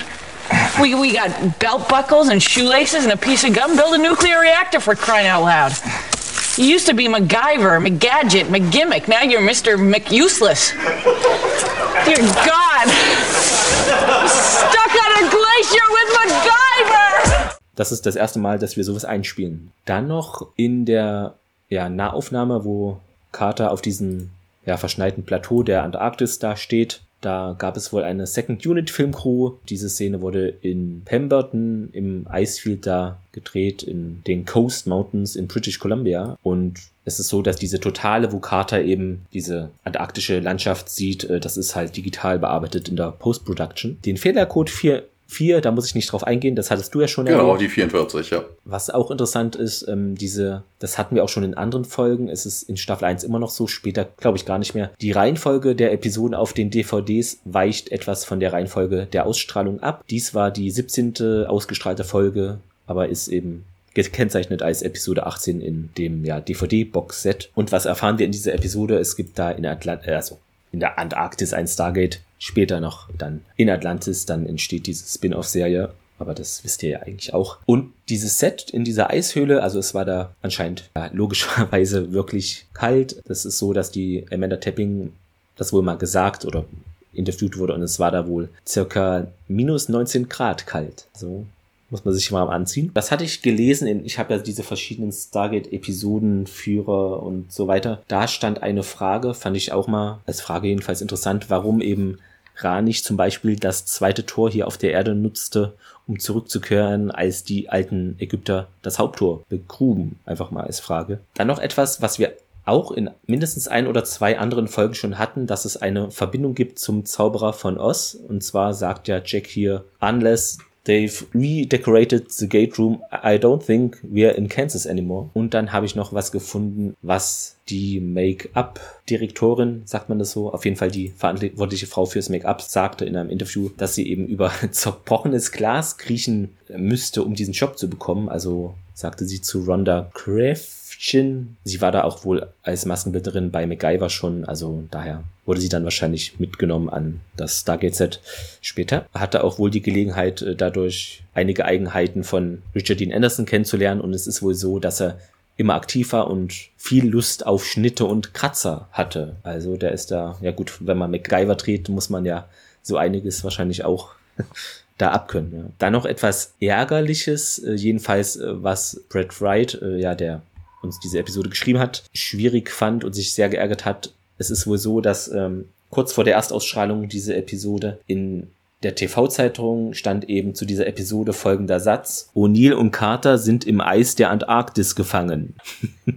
und das nimmt natürlich alles von der Folge schon vorweg und man braucht sie nicht mehr zu sehen. Da hat er sich sehr drüber geärgert. Ist natürlich auch ein bisschen schwierig, das so direkt zu schreiben, finde ich, weil hätte man auch irgendwie besser machen können. Ja, okay. Zu den Fehlern, okay, das hatten wir schon mit diesem Tor, was äh, sich dreht, obwohl da noch kein, äh, wie sagt man, kein Code empfangen wurde. Das, da war ja die falsche Reihenfolge. Ja, in mehreren ja. Stellen. Ne? Also von wegen ja. erst wieder, dass äh, die Iris zumachen, dann wird das Gate aktiviert oder erst den Code haben, bevor das Ding. Ja, das war nicht so korrekt. Was ich noch gefunden hatte, dieses Stern, Sterno, diese Wärmeleitpaste oder wie das heißt, ähm, das ist wohl so, dass es auch zu diesem gedrehten Zeitpunkt und auch in der Zeit, wo er Stargate auch spielt, schon seit Jahrzehnten wohl beim Militär jedenfalls nicht mehr verwendet wurde. Ach so, das hattest du schon gesagt. Warum versucht Carter keine weitere Toradresse anzuwählen? Ja. Ja, völliger Mumpitz. Sie versucht so auf die Erde anzuwählen, das muss doch beim 15. Mal klappen, ja. Ich glaube, wir haben viele Fehler schon so erwähnt. Ja. Ach so. Das genau. mit dem Geräusch stand in der IMDb, das habe ich nur, ich habe mich da selber gewundert. Okay. Ich, nee, ich weiß nicht, vielleicht stand es auch woanders hier bei, wie heißt diese Seite, TV Reviews oder sowas. Hm. Auf jeden Fall, was es noch gab diese Szene, wo Tialk diesen, oh, ich habe den Namen vergessen, diesen einen mit C, der da zweimal erwähnt wird, diesen Castle, oder was Castle, weiß ich da. Castleman genau. oder wie er heißt. Ja, genau, richtig. Den trägt er ja so auf den Schultern, da weil er verletzt ist. Da haben die wohl eine alte Szene vom äh, Stargate-Raum äh, verwendet und zwar vom Pilotfilm. Ja, das ist ein, ja, ein kleiner Fehler wohl, aber ist mir gar nicht aufgefallen, habe ich nur gelesen. Dann kommen wir zum Zitat der Woche. Ja, ich habe mich für diesen Dialog zwischen Sam und O'Neill entschieden. Also sie sagt so Nachtkörnel, also fragend und er dann, ja, es ist wirklich bloß die Waffe hier, ich schwöre es. Fand ich sehr gut. Ja, ist lustigerweise auch mein Zitat der Woche. Ja.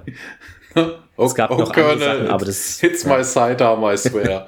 also wobei das mit seiner mit der mit der Wassersuppe, die die, die wird zum Sterben. Das war das, auch gut. Äh, ja, ja, okay, aber trotzdem. Das hatte ich auch in der Verlosung drin. Ja, das äh, das mit dem hits my sidearm, I swear, das war schon nicht zu toppen. Gut, ja. ja, Fazit, ich würde mal sagen, Fang du einfach mal an. Ich habe mir dazu erstmal gar nichts notiert. Ich werde dann spontan etwas sagen. Ja, es ist wieder was Kammerspielartiges. Ne? Ich mag das sowieso nicht so gerne. Es gab so viele Fehler, die wir jetzt auch in der Folge schon besprochen haben. Also wirklich unlogische Dinge, ne? dass sie nicht einfach mal einen anderen Planeten anwählt. Ne?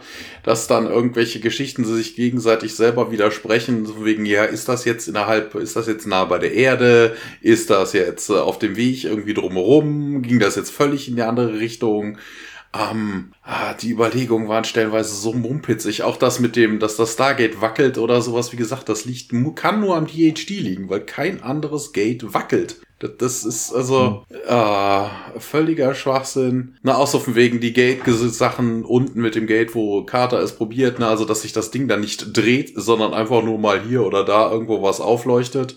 Hallo, die Symbole müssen einrasten, das macht überhaupt keinen Sinn, das ist Schwachsinn. Und das größte Ding, was an dieser ganzen Folge falsch ist, darauf sind wir bis jetzt noch nicht eingegangen, hat sich bis jetzt auch noch nicht ergeben, musste auch nicht. Warum? Warum ist dieses Gate in der Arktis benutzbar? Backup.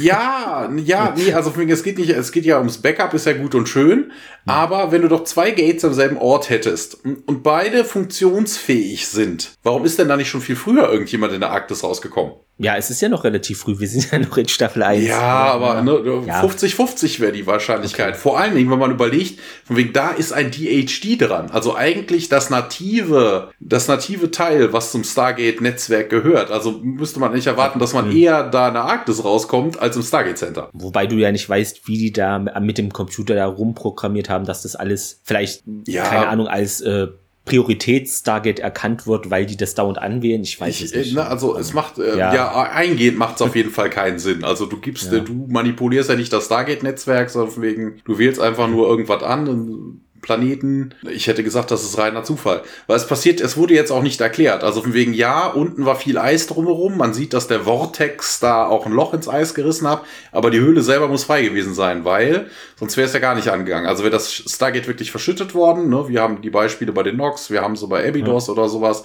Das geht einfach nicht an. Es funktioniert nicht, wenn es verschüttet ist. Also muss das Ding die ganze Zeit frei stehen, dort irgendwo gestanden haben. Es gibt auch keine Erklärung dafür, dass er vielleicht im Vorfeld erzählt hätte, hey, hu, wir haben irgendwelche, was ich weiß, keine Ahnung, hätte ja gereicht, wenn du ganz am Anfang in der Folge oder so, Daniel guckt irgendwie Fernsehen, Nachrichten oder sowas, ja, hier, bla, es hat ein Erdbeben in der Antarktis gegeben und dann gehen sie auf die Mission und kommen fünf Minuten später wieder, ne? Also. Ja, okay, das wäre eine bessere Verbindung äh, gewesen, stimmt. Ne, dann hättest du gewusst, warum das gegebenenfalls jetzt frei ist ja. und auch benutzbar ist, im Gegensatz zu vorher. Also, aber es macht überhaupt gar keinen Sinn. Also ich gebe wieder einen Daumen nach unten. Alles klar. Du hattest es eben angesprochen, es ist schon wieder ein Kammerspiel, wie auch zuletzt. Ja, ich sag mal so, also erstmal die positiven Sachen. Ich fand das von ja, Emmett Tapping sehr gut gespielt. Der Richard Dean Anderson, ich, ja, er musste jetzt nicht so viel machen. Er lag ja meist herum, okay. Aber sonst, es ist auch, ja, wieder nicht so viel passiert. Die letzte Folge, klar, war auch eher nur im Stargate Center, aber ich fand bei der letzten Folge es noch interessanter, weil man hatte ja eine Art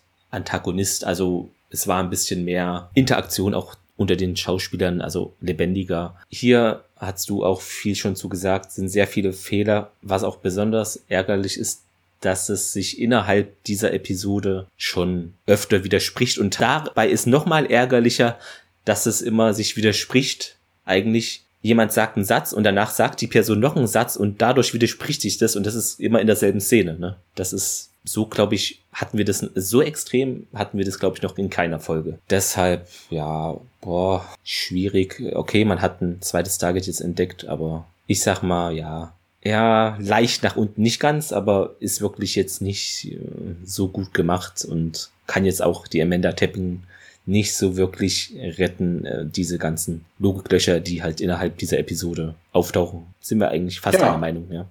Dann lass uns doch mal schauen, was denn. Vielleicht haben wir ja etwas Tolleres beim nächsten Mal für euch. Da haben wir nämlich, ich glaube, diese Folge, die nächste, die wir haben, wird bestimmt unser Hörer äh, Gerrit Ludwig sehr gefallen, denn er verwendet da öfter in der Interaktion mit uns dieses Comtraya-GIF. Das ist ja auch dann in der nächsten Folge das Thema, ne, wo da irgendwie SG1 so superheldenmäßig unterwegs ist, neue Kräfte bekommt, ja, von einer bestimmten Person, die da auftaucht. Übermenschen im Deutsch und im Original heißt die Folge Tin Man.